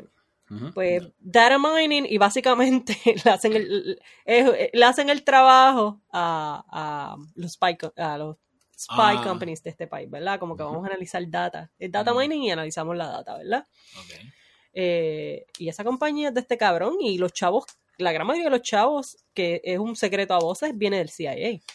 Sí, sí, cool. Pero Elon Musk es demasiado volátil. Yo no me imagino, yo no me imagino a, a gente, ¿sabes? Gente que está bien arriba en el sistema de defensa de este país, defensa entre comillas. Eh, vamos, vamos a ponerlo así, en la industria de, en la industria bélica de este país, queriendo a ese cabrón involucrado, especialmente con lo volátil que él es, con detalles, con decir mierdas en Twitter, con. O sea, él, él- él se ha metido en tanto problema por bocón, porque obviamente tiene, he has poor impulse control. Eso es obvio. Que yo me imagino que no, que, se- que le, le cerrarían la puerta en la cara. No sé, no, mano, a lo mejor lo dejan y después, qué sé yo, si se pone, le, le, le da un tate quieto y si no se está quieto, le tiran un McAfee. ¿Verdad? Bueno, él está Oye. envuelto con NASA. So, puede Sí, ser que. Pero NASA es como tan Es de ingeniero, sí, es de nerds. Como como O sea, NASA, NASA- nerds. NASA no está no, no está manteniendo un station eh, que está orbitando la, al- al- el planeta y qué sé yo, eh, vaporizando gente desde from orbit, you know, nuking people from orbit, ni así. ¿Tú sabes qué es lo más cabrón de todo lo que estamos discutiendo? Que la génesis de NASA en realidad fue cohetes para poder meterle payload Ujú. y poder matar gente más rápido. Sí, cool, pero el punto Porque- es que that's not really Sí, sí, mission, pero ¿me tú sabes que o sea, na- el padre de NASA, si lo venimos a decir, fue el nazi aquel, Von Ujú. Braun. Von Braun, yeah. Eh, sabes que en este país nos gustan algunos nazis. Algunos nazis son mejores que otros nazis, sobre Sí, todo si sí. son, si, si, Si los si nos traemos, de- ayudan a, si los traemos para acá son buenos. pues claro, si se y quedan la allá CIA, son malos. la CIA lo estaba ya, eh, el principio, digo, antes de, de- porque la CIA la vinieron a fundar más o menos después de la Segunda Guerra Mundial, pero para la CIA pues metieron un montón de, de, de nazis también, porque esos cabrones eran unos duros, la, la SS. Y, y los rusos se llevaron para, para, para KGB. Y también se llevaron, no se pudieron llevar a Von Braun, pero lo, lo querían. Pero, ah, hablando de Palantir, eh, eh, ya comentamos, Felo y yo, que es una compañía eh, media extraña que hace data mining para spy agencies en este país. La semana pasada, esta es una compañía pública, by the way, tú puedes comprar stock de Palantir. Ok. La semana pasada compraron 50 millones de oro físico. 50 millones de dólares en oro. En oro Ah, físico. ok. Yo pensé que tú decías como que 50 millones, qué sé yo, libras de freaking... Y, físico, y físico pero- es que ellos llevaron las. La, la- la- ¿cómo que se tienen los lingotes. Los Piensa lingotes eso, es como que cara. Y yo me pongo a pensar, primero que esa es la cosa más extraña del mundo. Una usualmente, ¿sabes? Cuando las compañías invierten en otras compañías, qué sé yo, no sé, hubieses comprado un ETF, hubieses comprado stock en una minera grande o algo así, ¿verdad? Compraron oro físico. Y yo estoy pensando, ¿qué carajo vieron esos cabrones cuando están Yeah. data mining para CIA que los empujó a comprar 50 millones de lingotes de oro? Y con eso vamos al tema de Afganistán. Sí, porque no vamos a resolver esa pregunta. No, no, no. pero eso suena como, un- como que como que puede puede resultar en buenos temas para futuros futuros episodios, Sí, dependiendo de ver, ver, qué, qué- qué encontramos. yo voy a seguir ahí pendiente porque a mí eso me, me- a mí eso me voló la cabeza. Yo no había escuchado nunca de una compañía de Silicon Valley comprando oro físico. Qué sé yo, ahora todo el mundo está comprando ah, Bitcoin, ah, criptomonedas, y uno entiende que lo hacen aparte de que, ¿sabes? Ahora está el, el trend este de, de, de inversión en criptomonedas. Pues, qué sé yo, la tecnología es sexy. Sí, y sí. pues uno puede entender que una compañía de Silicon Valley compre criptomonedas, pero oro físico. Yeah, that's- Tú haces, tú haces data mining para el CIA, que es un secreto a voces. ¿Qué carajo tuviste? sí, Así que that's hay pretty- que- that's Ujú. hay, que, hay que estar pendiente a los círculos conspiratorios. Exacto. Hay que chequear lo- lo- los grupos de Facebook. ¿Cómo era que se llamaba aquel que era, yo creo que era de Puerto Rico, y, y- ah, el Ah, HARP. eh, a, mí ese grupo me grupo, encantaba. grupo HARP de Puerto Rico, algo Sí. así se llamaba. Era así, era el grupo HARP de Puerto Rico, que cada vez que había un huracán o un terremoto, era que habían prendido el, el- el radar de Arecibo. ¡Prendieron el HARP! Así que yo me imagino que ahora que se cayó el radar, pues, o sea, se acabó el foro. Ah, diablo, sí. Porque, ¿qué carajo? Sí, los huracanes ahora- siguen existiendo. Digo, a menos que ahora estén pendientes, también. a lo mejor ahora están pendientes, pendientes a otros antenna arrays que hay en el mundo y dicen, ah, ese es el, el array de Ellos Alaska. hablaban de, nano, de nanorobots y todo eso. Sí, porque cuando... Porque ellos, ellos, ellos, ellos se metían en esa- eh, se ponían a hablar de esa mierda de que, lo- lo- los chemtrails y mierdas así, que cuando un avión pasa y deja como que una, una lineacita, ahí hay nanorobots y mierda que tú estás respirándote eso. es Bueno, como? Pero escúchense, eh, yo, yo no... era fascinante. yo no- eh, sí, a mí me encantaba, Sí, pero sí. hablando de chemtrails, ¿tú sabes quién creía en los chemtrails? ¿Quién? Ah, sí, Alexandra Lugaro. Alexandra. Y una vez, te lo juro, que estaba estaba escuchando un podcast que le estaban entrevistando y estaba hablando de, del ah, climate change y toda la mierda. Y entonces se puso a hablar de chemtrails y yo, pa'l carajo. Pero ven acá, sonaba a que ella de verdad creía en esa mierda o más como que lo mencionó porque en algún lugar vio algo mencionado de chemtrails y dijo, ah, sí, sí, vamos a tirar esa palabra ahí también. Ella habló eh, de... Como que en serio habló, dijo Sí, talking en- points habló de en esa mierda. serio y Wow. estaba básicamente, no, no habló un rato de eso, pero estaba hablando de eh, climate change y de, um. ¿Sabes? Como que también de contaminación y eso, y mencionó chemtrails. Y yo dije, Eso fue como que bien left field de ella. Sí, esta mujer está hablando de chemtrails aquí. Sí. Eh, No habló de nanobots ni nada de eso, pero me estuvo bien, bien chocante que esta mujer, eh, arguably intelligent, Sí. Eh, mezclara climate change con chemtrails. No, yo, yo, yo lo hubiese creído a ella más si hubiese dicho, mira, yo cuando era chiquita vi un UFO o algo que parecía un platillo volador. Eso yo creo que es más creíble que decirlo de los chemtrails. Sí, Anyway, definitivamente. yeah. Pero los chemtrails es es súper... gra- es, ese foro era tan y tan fucking gracioso. Cuando estaba en Facebook yo me divertía mucho. Yo una vez le tomé fotos a unas nubes random y me puse a hacer un cuento de que habían prendido la planta nuclear. es Y, tan troll, mano. Ah, eso estuvo cabrón y, y recibí comentarios. La gente estaba diciendo que sí, que ese tipo... A lo mejor... Mano, pero ¿tú sabes qué? A veces yo pensaba, a lo mejor ellos, ellos eran troll ¿Tú también. imaginas que sea un, un honeypot para todos los trolls Sí. y todo el mundo es un fucking Y troll mundo y todo el mundo se está cree que está troleando. al otro? Todo el mundo se está troleando constantemente. Y yo, yo cuando puse eso y la gente comenzó- comenzó a comentar, yo dije, bueno, a lo mejor aquí todo el mundo es un troll. Pero qué carajo, Exacto. nos Entonces- divertimos. Entonces, eh, la, la realidad es que viene siendo una competencia de troles. ¿Quién es el que trolea más salvajemente de, de los demás? Yeah. Pero nadie, nadie sabe eso. En realidad, todo el, mundo se cree sabe. que, no, todo el mundo se cree que los demás son gente que realmente creen en esta Mira. pendeja. ¿Tú Yeah. sabes qué era? Eso era un sleeping cell de trolls. Sleeping cell de trolls. Nice. Me gusta. Y con eso, Pero estilo medio eh, Manchurian Candidate, donde nadie sabe que el resto es un troll. Así que, no sé, como que un día vienes y recibes una llamada y te activan. ah, bien cabrón. Te dicen una frase ahí extraña y te Y tú, activan. ¡wow! Te activaron. Y te conviertes en un super troll. te vas por ahí a trolear gente. Ok, eh, eso, eso, eso no me queda muy bien porque, anyway, el punto es que tú eres un troll y sabes que eres un troll. Anyway. No, pero en ese foro yo no sabía que yo era un troll.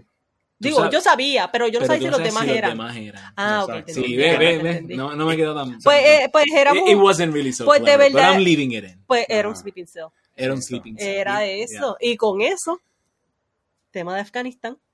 Uf, Fucking Afghanistan. uf. Mano, mano, eh, eh, yo, mm, I'm gonna date myself here, pero mano, esta guerra desde que comenzó. Desde que se cayeron las Torres Gemelas, yo estaba en Nueva York cuando eso pasó. Yo recuerdo las razones para ir a Afganistán, que era buscar a Bin Laden. Que lo más cabrón es que Bin Laden, básicamente desde el principio, si venimos a ver, estaba en Pakistán metido. Sí. Eh, y, y yo se recuerdo, mira, yo recuerdo claramente que habían videos de, de Bin Laden diciendo que él no lo hizo. Que no es que yo quiera decir que Bin Laden, este, este tipo, Yeah. eh, su- era este tipo súper ah, eh, bueno y no era embustero y tenemos que creerle. Pero a mí siempre me estuvo bien raro, es como que, ¿por qué carajo? Sí, eh, ¿cuál, es, ¿cuál es el endgame? Sí, ¿qué- decir- ¿qué endgame él tiene con denegar que él causó este ataque que estaban celebrando muchos grupos extremistas en, en, en Oriente Medio. en Oriente Medio y en la In the Arab world en o sea, en the. Arab world, porque también se extiende hasta allá, hasta eh, Asia. Y a mí eso siempre me estuvo raro. Y yo, ¿por qué carajo él denegaría esto? Si él causó, o sea, él tuvo ya, él planeó un ataque en el 93, él planeó un ataque en Somalia, que, que le metieron unas bombas a un, a un, eh, una fragata del Navy. Porque él quería provocar a Estados Unidos, como que el, el, la base de su, de su grupo de Al-Qaeda era básicamente meter a los países más, o sea, las potencias mundiales y ya se habían llevado, se habían llevado enredado a Rusia, pero a Estados Unidos también, a como que vente, vente a este yihad mío aquí, Ajá. Que así como se cayó en cantos, el, los, o sea, como cayó, cayó en cantos la Unión Soviética, vas a caer ca- en cantos tú también, Estados Claro, Unidos. We will bankrupt you. Sí, y ese siempre fue el punto de él. Entonces yo digo, pero entonces ¿por qué él ir- iría a denegar? ¿Qué él ganaba con denegar que él causó el ataque? Absolutamente. no. ¿Verdad? Entonces, Pero, pero, eh, pero vamos a evitar irnos en el viaje de, de tratar de determinar o de encontrar una explicación de si... Oh, sí, sí, sí. vamos, vamos a partir de la premisa de que Osama Exacto. Bin Laden definitivamente fue el autor de ese ataque y nosotros supuestamente no lo fuimos detrás. no, no, entonces eh, eh, eh, yo recuerdo esa época, yo no sé si ustedes se acuerdan de esta, toda esta cuestión y yo no sé si era que estaba más pendiente porque o sea, yo estaba viendo Nueva York cuando pasó, así que pues, o sea, las noticias pues se sentían obviamente, eran bien Claro, locales. claro. y todo lo que pasaba después era bien local. Y, y yo estaba como que bien pendiente a lo que estaba pasando después. Pues yo recuerdo que mm, cuando dijeron, ah, vamos detrás de Bin Laden, fue él, eh, está en, ¿saben? Esta región que bordea entre, entre Afganistán y Pakistán. Y el talibán, de hecho, le estaba diciendo a Estados Unidos, mano, pues, qué sé yo, si me das pruebas y me dices en un país neutro, pues te lo entregamos. Y Bush y Cheney, no, me, eh, yo quiero hacer lo que me salga de los cojones.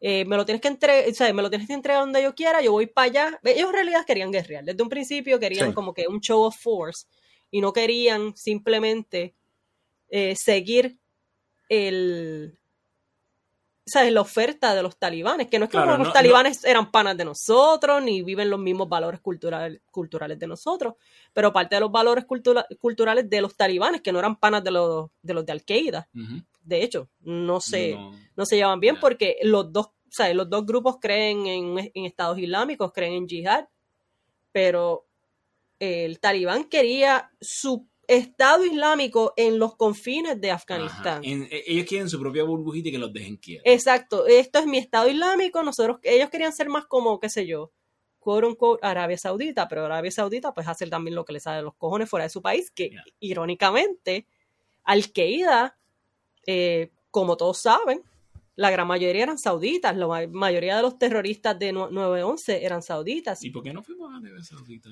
eh, porque pues tú sabes, ellos, ellos son panas de nosotros Sí, y petrodólares y toda la mierda. Pues entonces, pues, hay que meterse en Afganistán. Las razones para meterse en Afganistán, pues tú sabes, deben haber mil razones que no, que aparte de Bin Laden, que de hecho, eh, cuando Estados Unidos envió eh, fuerza militar para acabar con Bin Laden a eh, un área que se llama Tora Bora, Ujú. que es bien cerquita, es como que, qué sé yo, ahí en la guardarraya con Pakistán. Ellos se fueron a Pakistán y básicamente Bin Laden estaba en Pakistán desde el 2001. Hmm. Pero pues entonces después de eso cambiaron todo a, Mish- a Nation Building, vamos para Afganistán, vamos a salvar la nación o whatever. Que era que, pues tú sabes, Bush también estaba buscando eh, un mejor eh, look, me imagino. Como que déjame darme un- un- una imagen más bonita. Y usualmente cuando, cuando Estados Unidos se va a la guerra, en general, eh, el país como que se patriotiza un poquito más. En aquella época, pues Afganistán, pues la gente más o menos, pues está bien, vamos para, Afgan- para Afganistán, porque allí estaban todos los eh, talibanes al-Qaeda estos, que en Estados Unidos la mayoría de la gente no, no sabe distinguir uno del otro. Ujú. Y de verdad el ejército de Estados Unidos mm, tampoco. No. Eh, pues terminamos en, en Afganistán, que entre muchas razones, en- eh, parte de las peleas es que Estados Unidos en realidad se metió allá porque querían pasar líneas de, de, de gas desde Turkmenistán, que es al norte de Afganistán, cruzando por Afganistán para llevarlas como que hasta el mar, hasta, hasta Pakistán, Hmm. y serrucharle el palo a los rusos de esa manera. Claro. O sea, siempre, siem- siempre sabemos que hay algo más allá que tiene que, que- por, por la cual Estados Unidos se mete en países, sobre todo de, Orien- de Oriente de Medio o de Sudamérica, donde sea. No es simplemente por llevar democracia, siempre es como que para sacar provecho económico, que es parte de, del, de, Yo pensé que era para salvar a las niñas. sí, pero pues las niñas de, de Arabia Saudita no van, no van y las salvan. No, Y esas no. también están, tienen que usar burkas de otros colores. Digo, no le llaman burkas, Ujú. pero pues al fin y al cabo es la misma mierda. Te pones un, un saco negro encima, siempre tienes que andar con, con un padre o tu marido o un hermano para todas partes, no puedes manejar.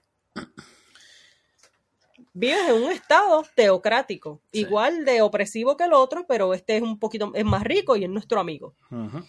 Eh, pues al fin y al cabo, Estados Unidos decide por fin largarse para el carajo de Afganistán, que lo más irónico del asunto, o lo más gracioso, o lo más telling del asunto, es que el acuerdo de paz se firmó con, con los talibanes, a los cuales Estados Unidos no reconocía como un, como un estado oficial. Es como que, pues, eh, estamos aquí firmando este acuerdo de paz con el Estado, talibán, tarararara, no reconocido por Estados Unidos como un Estado oficial.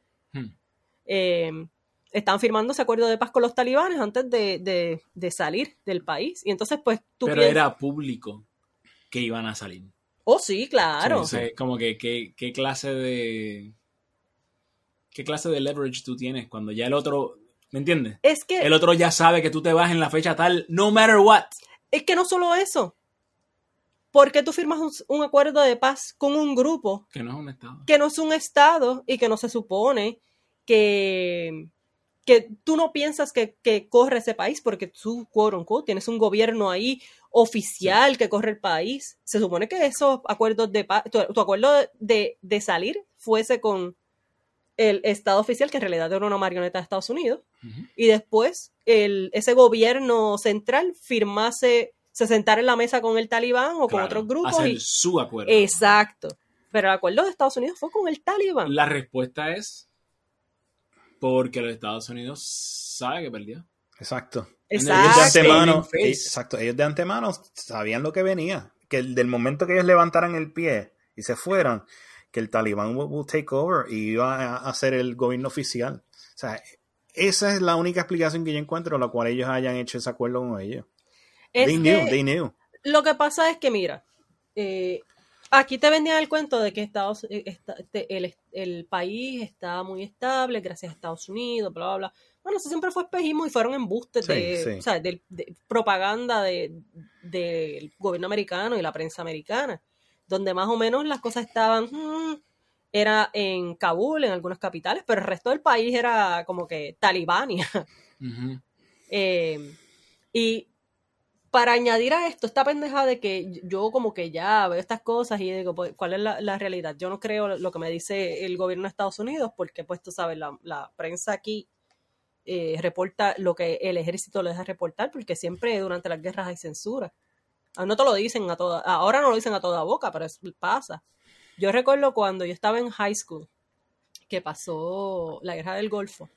Yo recuerdo que en televisión, pues tú sabes, todo aquí eran como que globos amarillos y paradas y, eh, y se van los soldados para el ejército. Yo no sé si ustedes recuerdan esto. Y lo que te ponían en la televisión era como que básicamente, qué sé yo, Estados Unidos eh, disparando uh, um, air to ground missiles desde los trucks. Ground to air. ground to air Hopefully. missiles desde los trucks estos. Ajá. Eh, y una, una guerra bien. Bien, no, no es aséptica, como que una cosa bien estética. ¿Sabes? Como que, pues tú sabes. Sí tú- que hay una narrativa clara. Si tú lo que veías era, qué sé yo, a lo mejor estaban en un, en un ah, bombardero y pues tiraban una bombita y ya, ¡pum! ¡Ah! Y, y se veía como que de lejos, como que bombitas así. Mano, y yo recuerdo que una compañera mía del salón, su hermano era parte de, de la Cruz Roja dentro del ejército, eso existe. Y él tomó un montón de fotos. Y reveló los rollos, mano. Y, y, y ella las trajo a la escuela. Y eran fotos dignas de Ogridge. Tú veías soldados eh, y, y civiles iraquíes partidos por la mitad en aquellas fotos. Y yo, yo tenía como 16 años y yo pensé, mano, pero esto no es lo que te enseñan en la televisión. Y para mí eso fue como un despertar bien cabrón. Después de eso, cada vez que yo veo noticias de la guerra, yo como que, ya, eso no es. Ellos te enseñan estas cosas, pero en realidad es esto otro. Sí. Y después yo tuve una, una amiga ira- ira- iraquí en, en patentes, ya me contó que sí, o sea, fue un mierdero bien cabrón, gente murió de hambre, gente murió con los bombardeos, tú no veías eso en la televisión aquí. Eh, y durante Afganistán ahora, pues, qué sé yo, cuando te hablan de, de bombas, usualmente te hablan de que murió, primero, murió alguien del ejército, aquí, o murió un civilian de aquí, y si dicen que murió un civilian eh, afgano, es para propaganda gringa, como pasó últimamente, donde ya no estamos hablando de todos los, los civilians, los civiles af- afganos que habían muerto, que Estados Unidos mismo mató como collateral damage durante todo este eh, episodio de intervención. Pero ahora, on the way out, pues ahora tú sabes, ay Dios mío, mataron a toda esta gente, qué terrible, que sí es terrible que la gente muera, pero eso es lo que tú estás haciendo durante todo este tiempo. Sí. Sí. Tú no estás llevándote enredado nada más a, a- al, al enemy combatant. De No. hecho, ellos se referían cada vez que Estados Unidos, o sea, que el ejército de Estados Unidos estaba targeting a quién atacar, a todos los hombres de, qué sé yo, de... de- Enemy combatant. le- no, le decían um, milita- military age man, Ma- E- M-A-M. Y tú podías, podías ser un adolescente, un twin o algo así, y era un military Y tú puedes ser un granjero o puedes ser un Y la- zapatero. No, y esa es la no importa. y esa es la pendejada. Tú puedes ser un, solamente un granjero o un zapatero. O puedes ser un granjero zapatero y también un, un, un combatant. Porque, También, pues, tú sabes, claro. eh, ellos no- Cualquiera con un rifle. sí. Claro, porque Estados Unidos, esa era la pendejada. Estados Unidos, tú no puedes aquí separar quién es, eh, con quién combates y quién es civilian.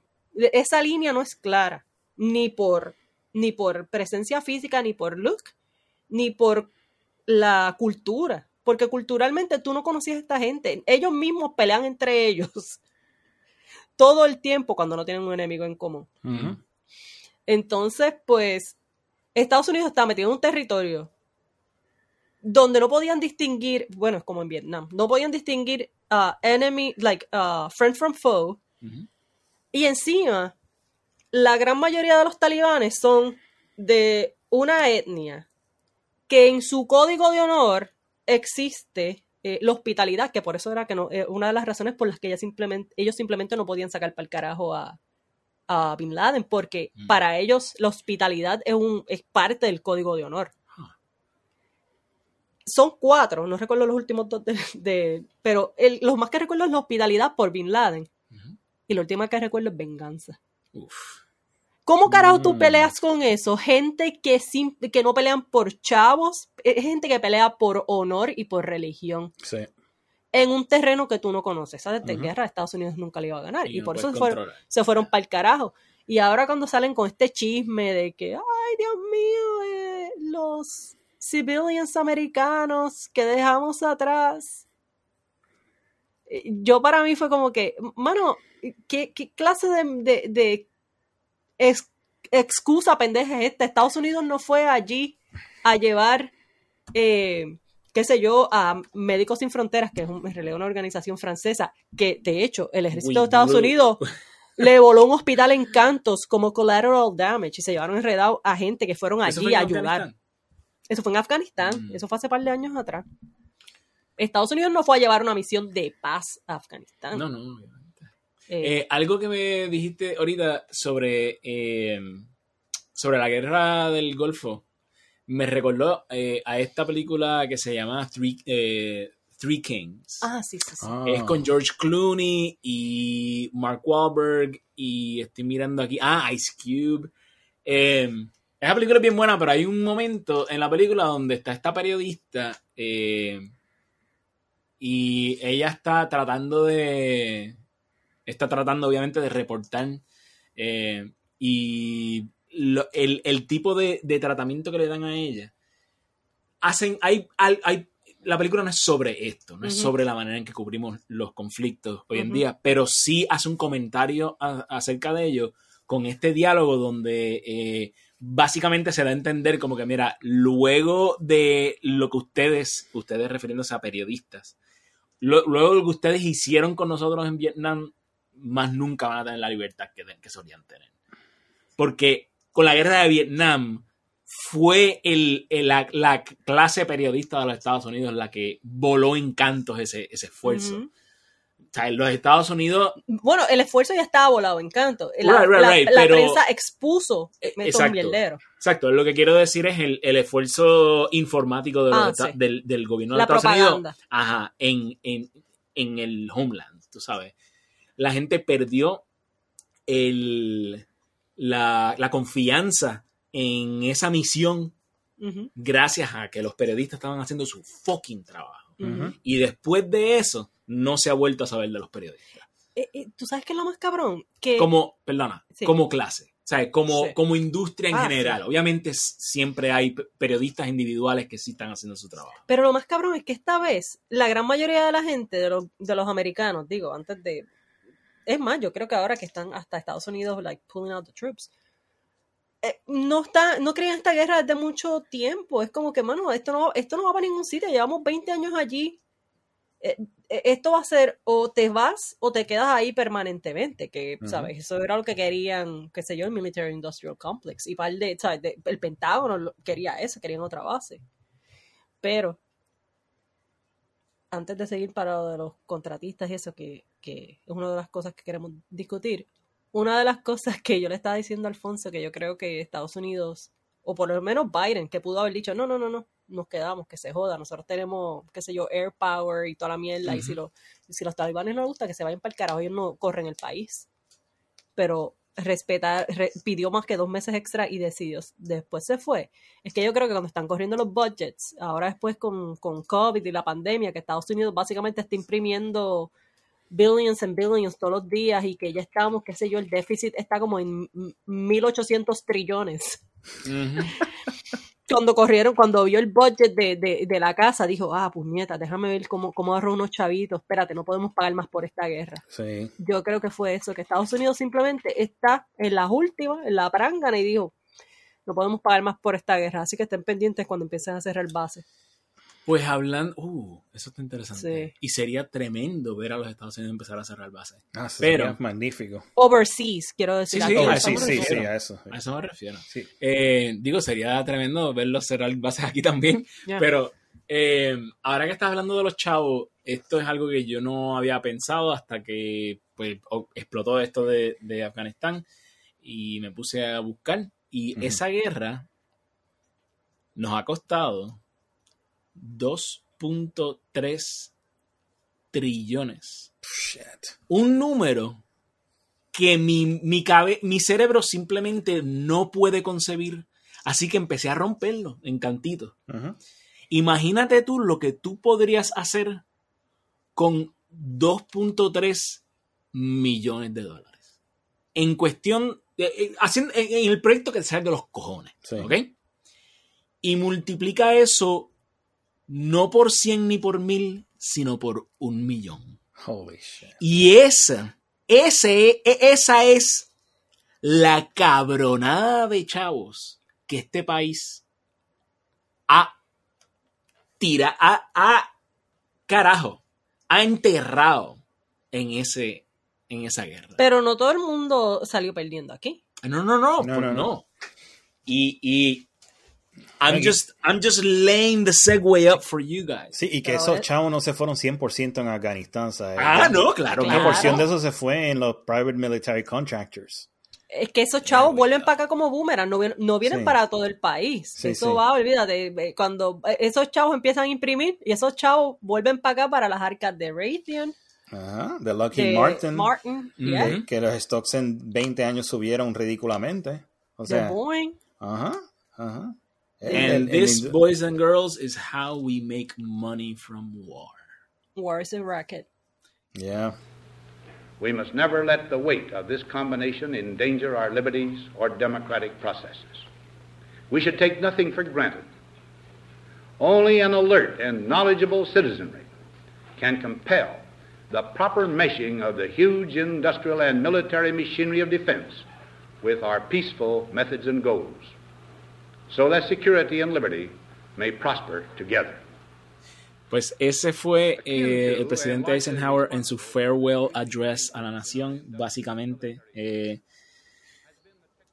advirtiéndonos, digo nos, pero nosotros no estábamos vivos en esa, en esa época, este, de precisamente lo que estamos viendo hoy. Sí, que básicamente toda esta, vamos a llamarle lo que es, propaganda. Toda esta propaganda que está ahora, eh, te están, la prensa le está dando duro a, a la gente, la, la prensa mainstream, tú sabes está desde un principio, desde que comenzaron a sacar las tropas, que simplemente Biden no dijo dame otra, otra extensión, que no creo que tampoco los talibanes se la fuesen a dar. Eh, y comenzaron con esta, toda esta mm, eh, habladuría All de, this groveling. Yeah, de que, de que eh, estaban dejando todos estos eh, civiles americanos atrás y pues estaban Y mira, y las niñas, ¿y qué va a pasar ahora con las niñas y las mujeres? Sí, pero para mí lo peor es que están con esta pendeja. Digo, porque la de las niñas y las mujeres está cabrón. Eso uno rápido se la batea. Eh, ¿sabes? De- otra gente. eh, tú le puedes, ¿sabes? Digo, a la gran mayoría de la gente es lo que quiero decir. Tú le puedes demostrar, pues a Estados Unidos no le importa un carajo. Un carajo. eh, eh, eh, esa no es la empatía que mueve a Estados Unidos a querer quedarse, porque si esa fuese la empatía que los moviese, no fuesen aliados de Arabia Saudita, por dar un ejemplo. Eh, pero, ¿sabes? Un argumento que, que, que ellos han tratado de, o sea, que han usado bastante, porque mucha gente no lo no piensa en esto que dijo Eisenhower, es el argumento de los civiles americanos. Mm. Ah, estaban ahí las tropas, pero mira todos los civiles americanos que se quedaron atrás.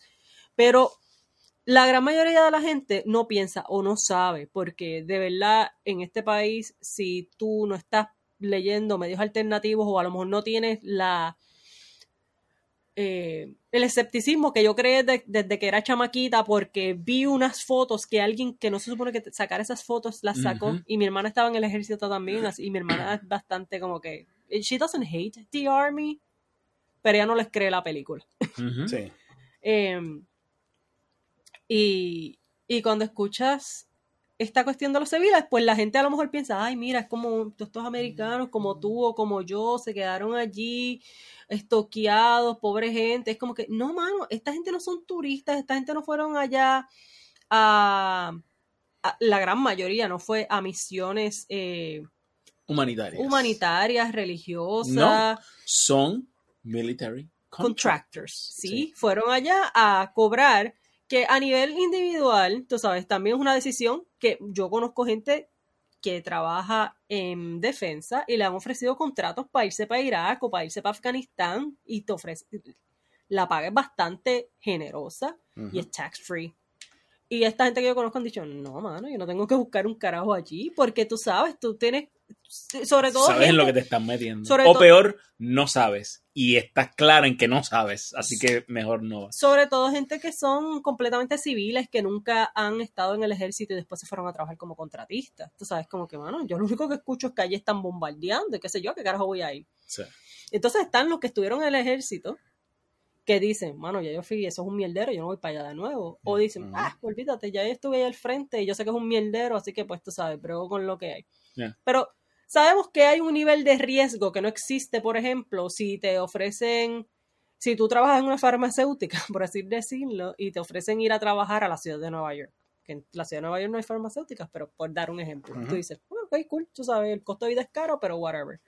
Pero cuando tú te vas a estos sitios, es como que es un, es es un campo de guerra. Es como que, primero que está eso. Segundo, que tú no estás combatiendo con un ejército, contra un ejército. Tú No, estás es combatiendo, guerrilla. es guerrilla.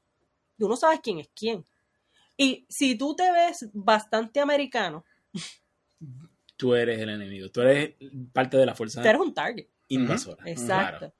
Pues entonces, pues escuchamos todo este groveling, como dice Alfonso, de que, ay, estos esto... eh, Estamos dejando americanos allí. Ok, pero ¿y por qué estaban allí? ¿Por qué estaban allí? Si ya sabía. si son, ok, piensa en esto. Tú trabajas para Raytheon, tú trabajas para Boeing, tú trabajas para cualquiera de estas fucking compañías, ¿ok? Ujú. Eh, ¿Cómo es que se llama la compañía de Tony Stark? Ah, Stark Industries. Tú trabajas para Stark Industries. Y a ti te ofrecen, eh, qué sé yo, te van a dar un bump en tu salario, tú sabes, hijo de puta, por ir allá a trabajar allá. And shit starts to go down. And Stark Industries no te dice, oye, vamos a montarte en un avión antes de que el mierdero de verdad explote. Antes de que la mierda le llegue a las aspas de este abanico inmenso, tú sabes, industrial. Eh, vamos a sacarte de aquí. No. Todo lo contrario. ¿Qué tú hiciste? Tú conectaste algo Mi teléfono. A mi computadora. Ah. And it's- perdona, me sacó por completo de... me aparece una ventana ahí. Ok, Sí, que en vez de Stark sacar la gente. sí, en vez de decirte Stark Industries, mira, te vamos a sacar porque this shit's gonna go down, no te dejan allí. Sí, para sacar Te dejan dinero. allí Ajá. sabiendo cuándo es la fecha que los Estados Unidos se comprometió y que no ha habido, no han hablado de extender. O sea, en ningún momento yo estoy viendo gente decir, oye, ¿y por qué carajo todos estos military contractors? Primero, ¿por qué los civiles no se salieron para el carajo de allí? Por sus cojones, como que fuck this shit, me voy para el carajo. Pero segundo, ¿por qué esas compañías todas están allí metidas? Porque ellos tienen a sus empleados ahí metidos y ellos saben. Por Porque ellos facturan. Exacto. Por Esa es cada- una. Ellos facturan y ellos quieren exprimir la vaca, o sea, lo más que ellos puedan. Y mientras- un día que se queden más, un día que, que cobran. O simplemente no tomaron la amenaza en serio. O sea, ellos, ellos dijeron, ah, esto va a ser otra extensión más. Porque ¿sabes cuántas veces hemos dicho que, se- que nos vamos a ir y no nos vamos? Y pues, tú sabes, como el cuento del lobo. Fin- A pesar de que se firmó un peace deal con los talibanes y todo eso, ellos pensaron que esto no le iba a honrar eh, Biden. Que una vez pasara de, de, de, de Trump a Biden, que Biden no iba a honrar la- el, el contrato y pues ellos se iban a quedar. Yo creo que esas dos razones nada más te puede decir a ti la razón por la cual ellos se quedaron hasta el último minuto. Y en realidad es como que ridículo de que la prensa nunca está cuestionando a estas compañías como que ¿por qué carajo ustedes dejaron a sus empleados hasta lo a sus contratistas hasta lo último allí? Si había un deadline. Ajá. Que había un deadline. Pero no, es la responsabilidad de Biden y del ejército de sacar a esos contratistas de ese país, no, no de las compañías privadas. ¿Qué cojones? Y de hecho, estaban exigiendo que, pagar, que el gobierno pagara por cada persona que sacaran. Como que eh, por todos estos civilians que se quedaron atrás, que es como que yo vendría, yo pondría un case by case. Es como que te monto en el avión, pero ¿con quién tú, con quién tú trabajas? Pues tú tienes que pagar el bill. Claro. Porque yo te dije. Y el, de- los departa- el Departamento de Estado siempre le dice a la gente, mira, esto no va a ser una buena situación, así que Get the fuck out. Pues, mano, pues qué sé yo, saca tu gente. Yo, qué sé yo, si hay los poquitos, que son una mínima cantidad de personas que fueron a misiones humanitarias como médicos o algo así, yo por eso les pagaría. Sí. Pero todos los demás, los contratistas, váyanse al carajo. Ustedes lo que estaban era que estaban pendientes a, como dice Felo, a que extendieran la fecha. Y a lo mejor hasta dentro de la pendeja me quedo aquí medio para forzar que se extienda la fecha. Eso es Exacto, mi- es- también. That's really where I'm going with it. Ah, ok. Que yo creo que el Stark Industries en, en esta eh, situación hipotética que yo estoy diciendo, que no estoy diciendo que es Raytheon, no, no, no, no estoy diciendo que es Boeing ni ninguno de los demás. Estoy diciendo que Stark Industries, puramente hipotético, es para forzar la mano, es para ocasionar exactamente lo que estamos viendo ahora, que entonces ahora hay que volver allá a ir a fucking bombardear a alguien. Porque tenemos, ay Dios mío, tenemos civiles allá. Tenemos americanos y con los americanos nadie se mete, ¿verdad? Ra, ra. Tú sabes. Eh, que es para forzar la mano. No, y, y el último ataque este, ¿verdad? Vamos a... Está bien extraño el hecho de que Estados Unidos como que no hubiese visto este ataque venir, no sabían. Pero en dos días supuestamente identi- identificaron al culprit o al mastermind y lo eliminaron. Mm, Y entonces pues yo estoy pensando, espérate. una de dos, o lo sabías y no lo paraste. eh, y esto a lo mejor fue, qué sé yo, eh, los mismos que están buscando forzar la situación para quedarse, es como que ves, te tienes que quedar, porque mira, Sí. eh, los talibanes no pueden controlar a los de Al-Qaeda, tenemos que hacerlo nosotros. O lo planeó el CIA. Pero Al-Qaeda sí hay. No, es ISIS, ISIS K. Bueno, Yeah. Ah, Que- que right. un sí, lo que pasa ISIS, es sí. que, es que Al-Qaeda son los, los abuelos de ISIS. Yeah. Ah, ok. O sea, que ellos se siguen cambiando.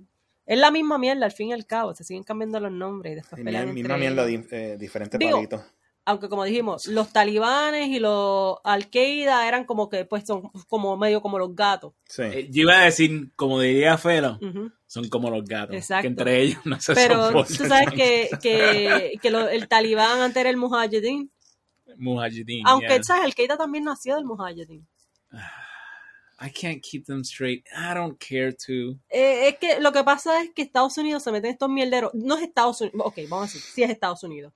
Pero es fucking CIA con su Rogue Operations, con su budget que nadie se lo chequea. Mano, en mi trabajo que yo tengo que justificar hasta si me quedo un hotel que está por encima del 5% de la tarifa que me, que me, que puedo gastar por estadía de noche.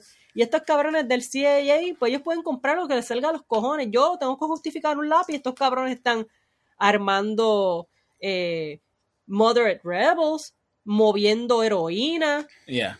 Porque esa es otra también. Es como que, espérate, espérate, espérate. Tenemos aquí una guerra contra las drogas. Pero mientras tanto, el CIA We're using drug money to fund some to of these fund yeah, eh, operations. this es como, ¿qué carajo es esta Yeah. mierda? Pero, ¿qué carajo? Vamos a ver. y- yo creo que. di- Dime, Felo. Ok, y la justificación, ok, porque entonces la prensa habló de los americanos que se quedaron atrás, ok, fine.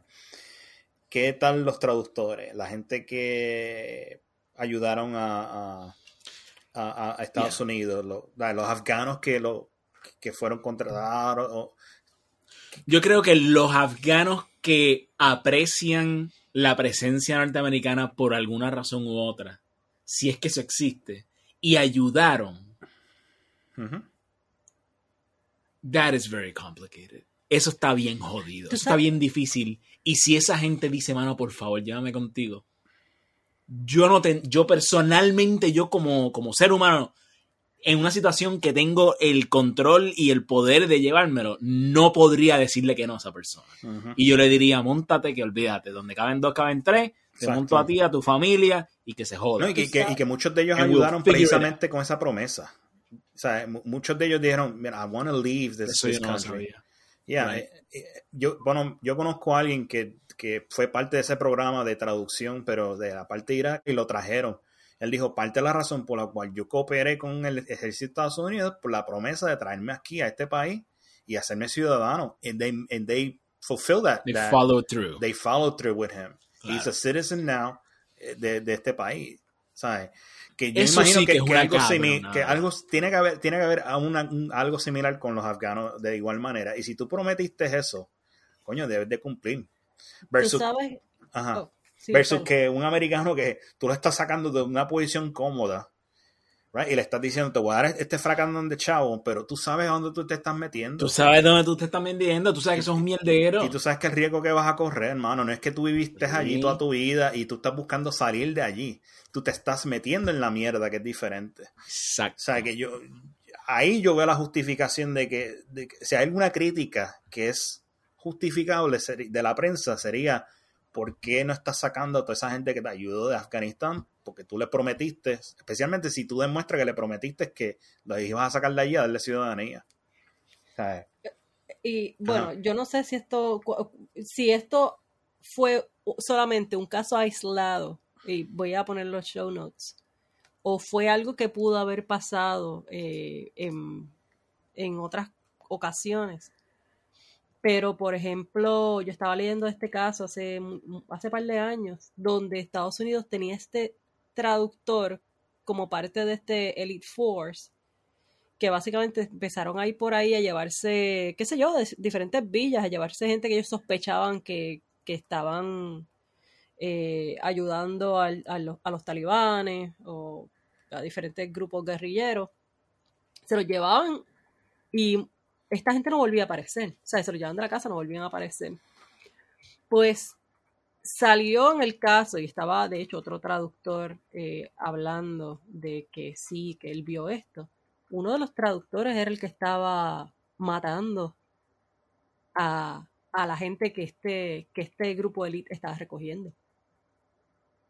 Los- Eh, eh, perdona, pero tú vas a tener que explicar eso otra vez porque Sí, no sí, entiendo un. Ok, vamos a decir que estaba traductora, que no me recuerdo eh, de su nombre, voy a buscar el, la, este pues, caso. Porque Ponle años. mano. porque Vamos a decir ese Mohammed. es el John de esa gente. Vamos a decir Mohammed. Ajá. Mohammed era el traductor de, de unos Green Berets, creo que era que, que eran. Pues estos Green Berets, eh, como parte de su misión, ellos estaban yendo por ahí, qué sé yo, a diferentes villas. Y si tú eras un sospechoso, según ellos, según los criterios de ellos, pues te llevaban a, eh, interrogarte a esta base. Obviamente para interrogar a estas personas, pues necesitaban a Mohammed, ¿no?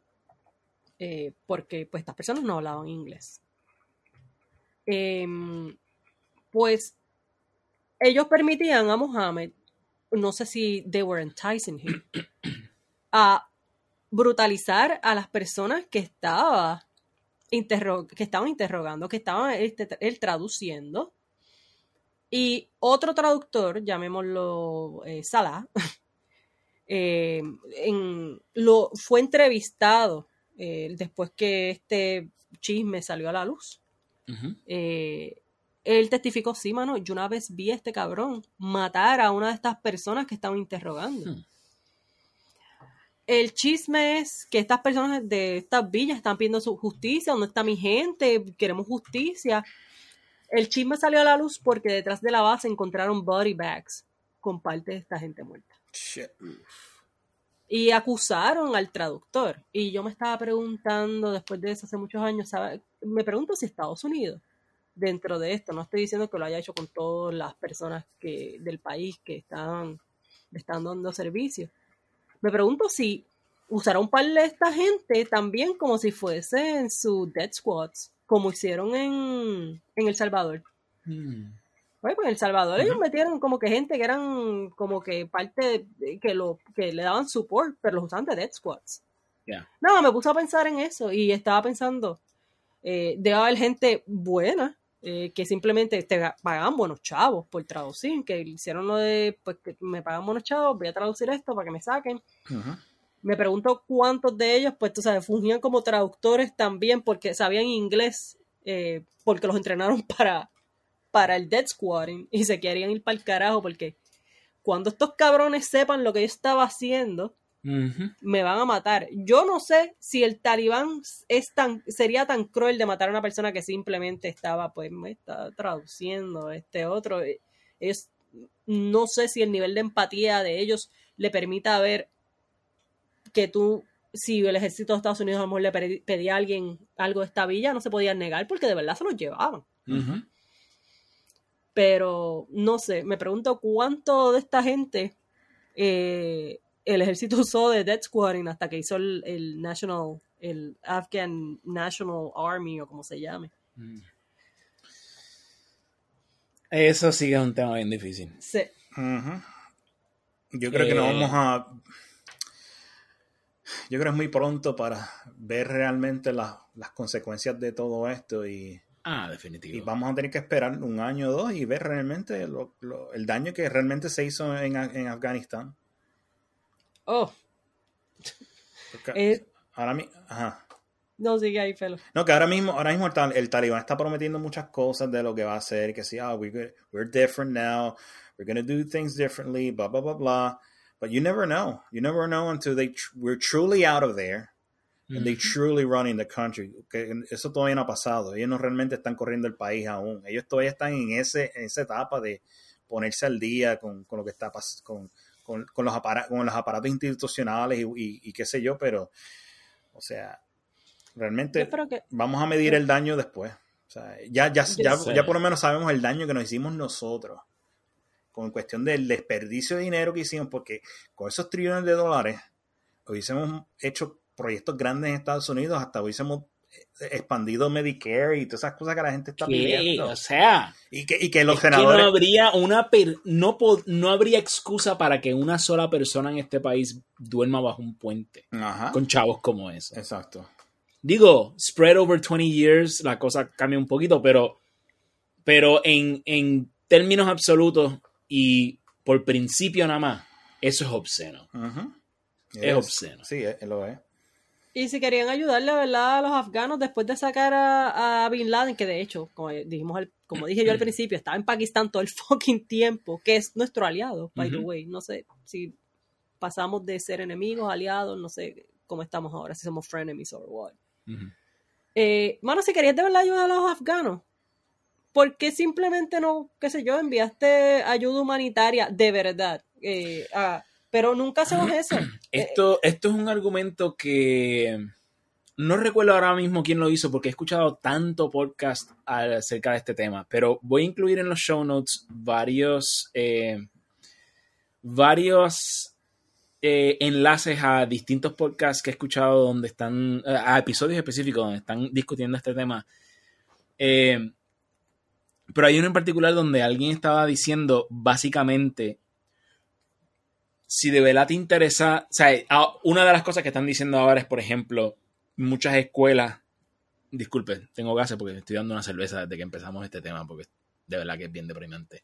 Eh,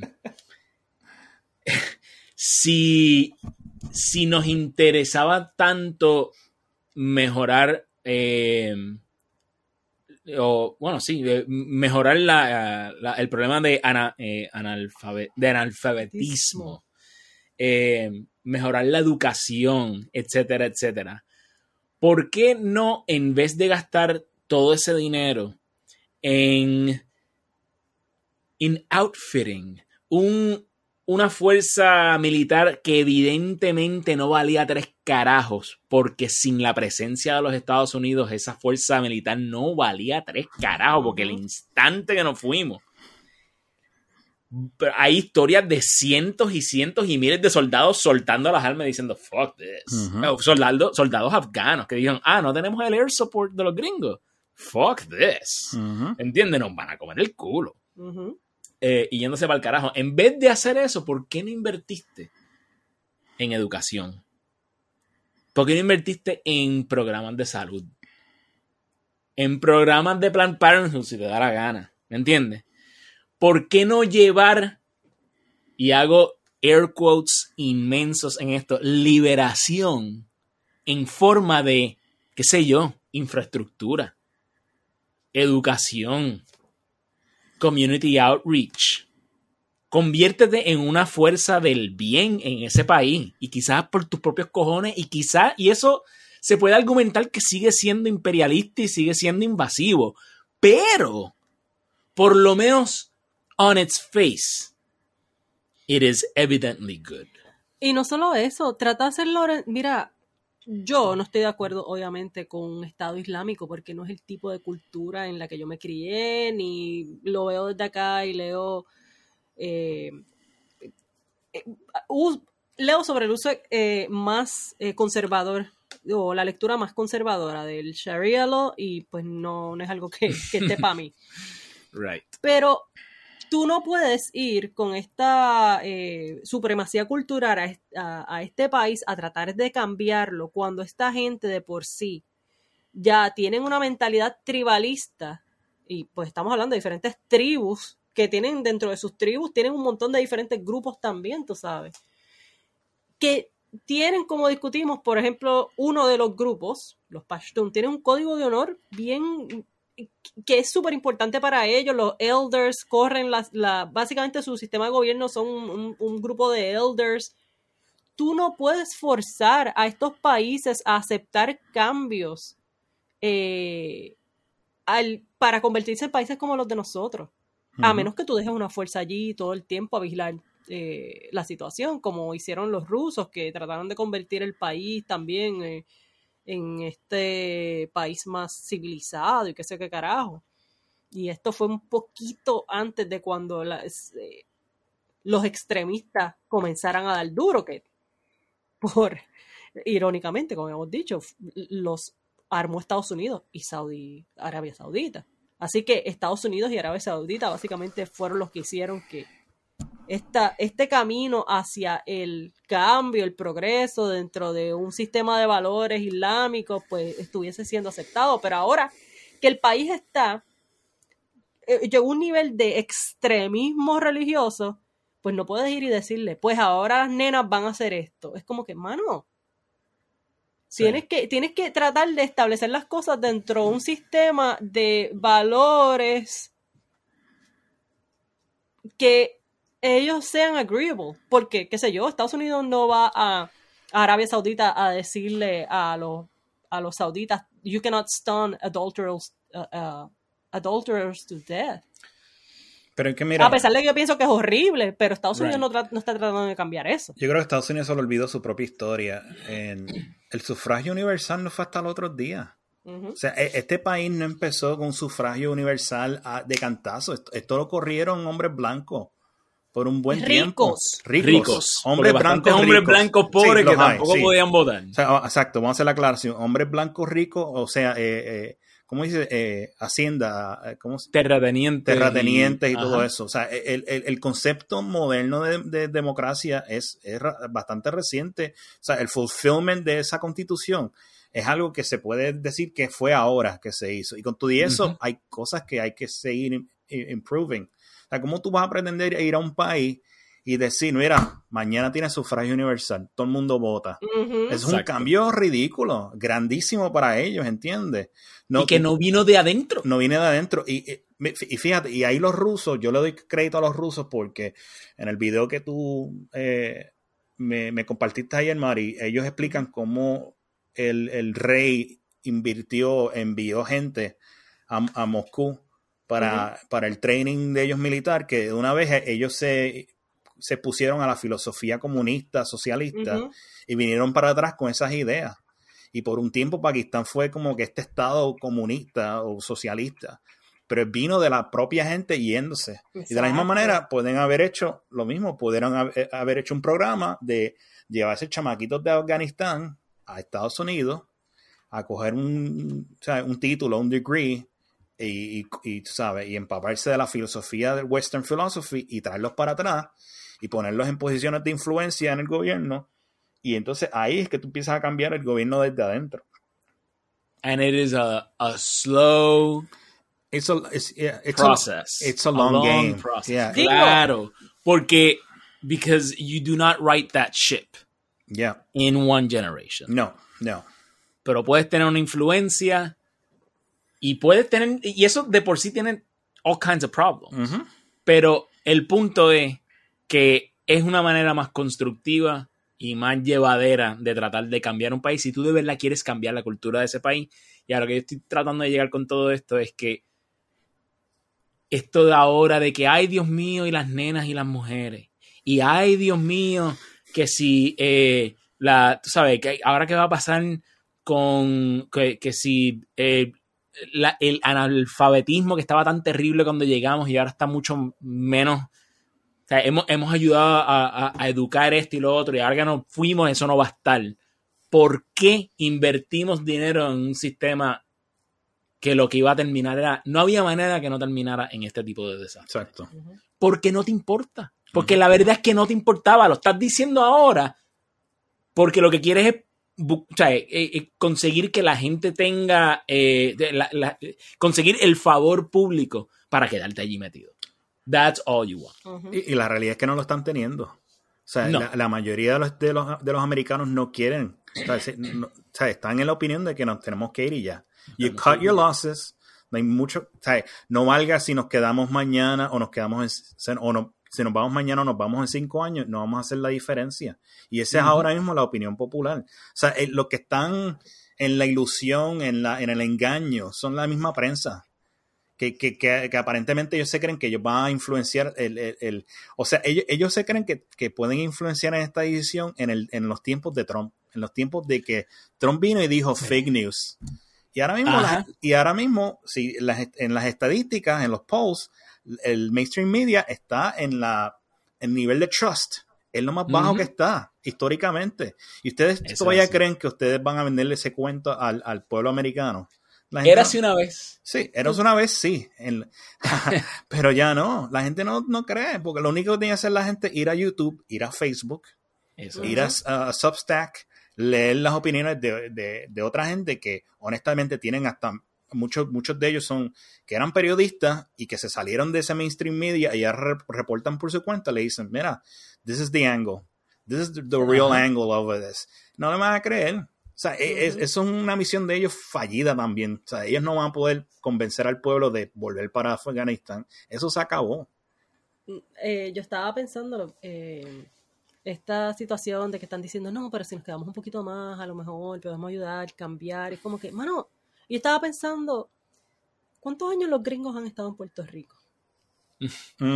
Puerto Rico no hay guerras tribales, Puerto Rico es un país cristiano, eh, Except- católico. Eso, that does not hold water porque está Ponce y el resto de la isla. Ah, bueno, esa- pero esa tribu no cuenta, esa tribu no está Sí, pero armada. nosotros somos étnicamente bastante homogéneos. Perdona, que esa, que esa tribu no está armada. No está Have, armada. have you To los Puerto de- Rico? Los de Ponce no, el resto de la isla sí, pero los de Ponce no, pero eh, estaba diciendo, ok, culturalmente sí, los puertorriqueños somos hispanos, pero no- ¿sabes? no estamos tan alejados en la escala de valores de los, de, de los gringos, No, sí. por así decirlo. Eh, eh, Puerto Rico nunca luchó por la independencia a un nivel masivo, no fue un No. movimiento grande de pueblo, así que eh, los puertorriqueños en realidad nunca lucharon ni contra los españoles eh, y no estoy, el grito de Lares no cuenta porque eso fue como que una escaramuza con dos o tres. Sí. La independencia es eh, una cantidad ínfima de la isla y la gran mayoría de los puertorriqueños de una manera u otra eh, se sale quieren seguir una relación con Estados Unidos, ya sea permanente o sea status quo. Ujú. Lo- los gringos no han podido convencer a, los- a la mayoría de los puertorriqueños de hablar inglés.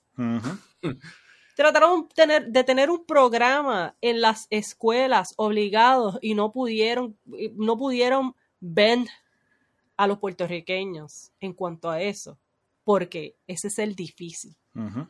¿Tú te imaginas eso? Un país que, que es bastante que es bastante accepting, que no pelea contra, contra invasores, que, es- que tienes invadido de hace más de 100 años, que no quiere aprender tu idioma. Exacto.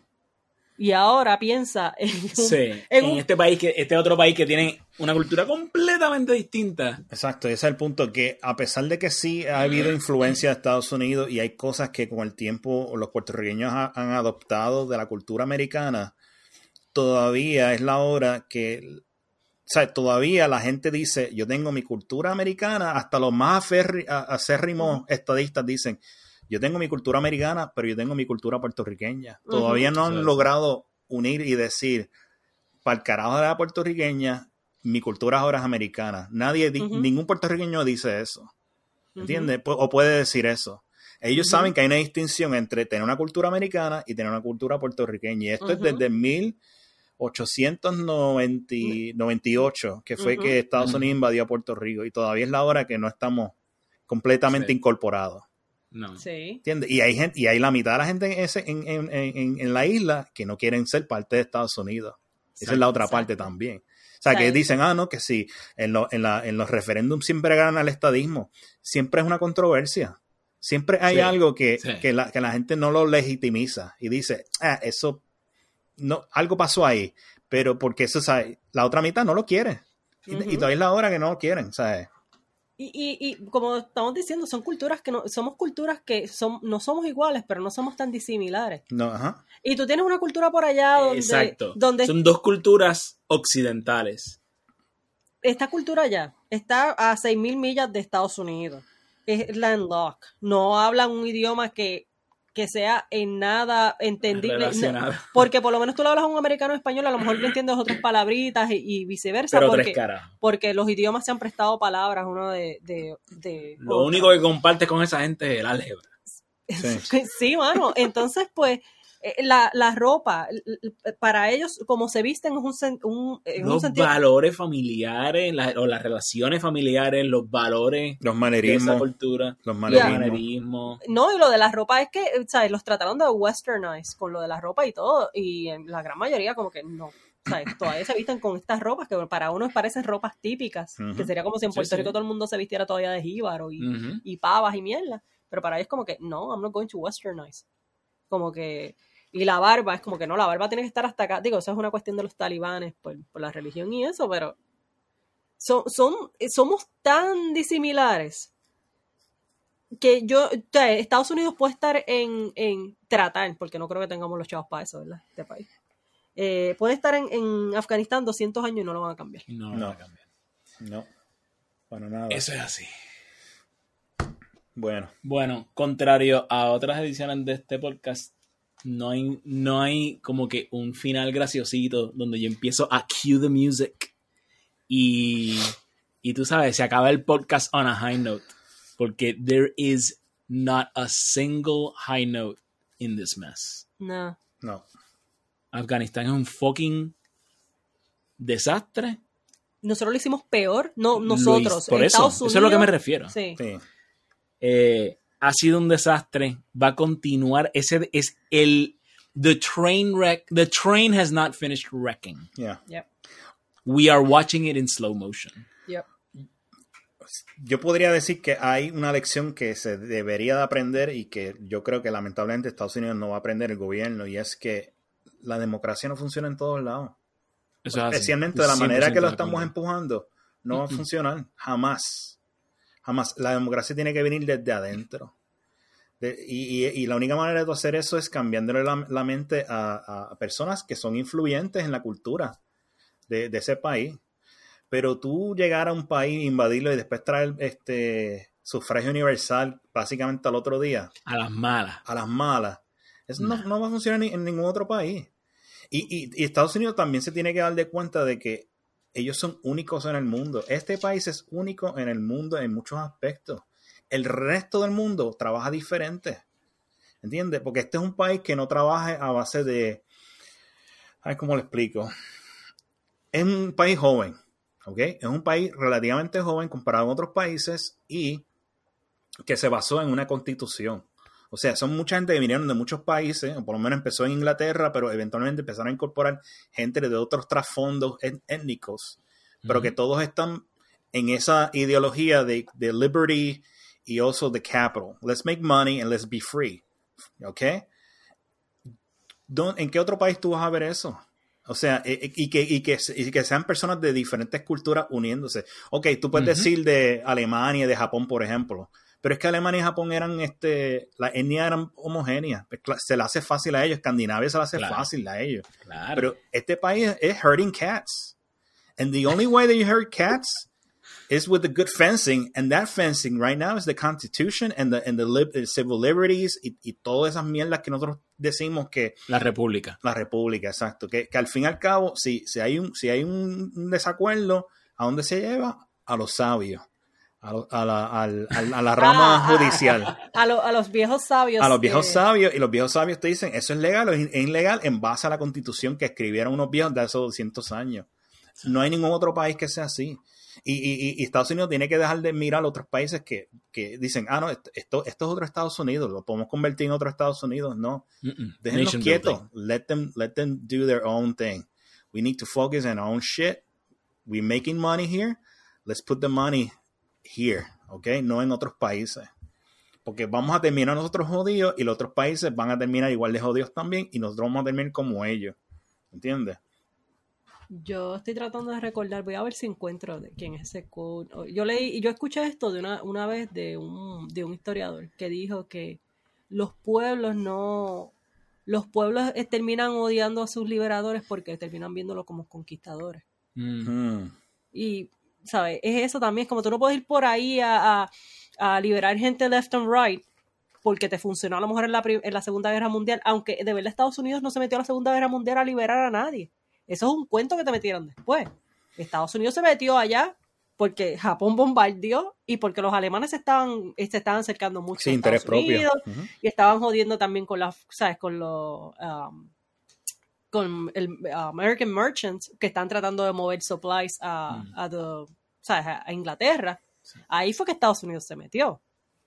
Pero Estados Unidos no fue allá a liberar, o sea, el, el drive no fue ir allá a liberar judíos que estaban siendo masacrados, porque Estados Unidos, en Estados Unidos se odiaba a los judíos también, eso era como que un, un, un trend alrededor del mundo, era odiar a los judíos. Y había nazis aquí, en Estados Unidos había nazis. Bueno, este, eh, eh, Tú dices simpatizante. Simpatizantes, sí.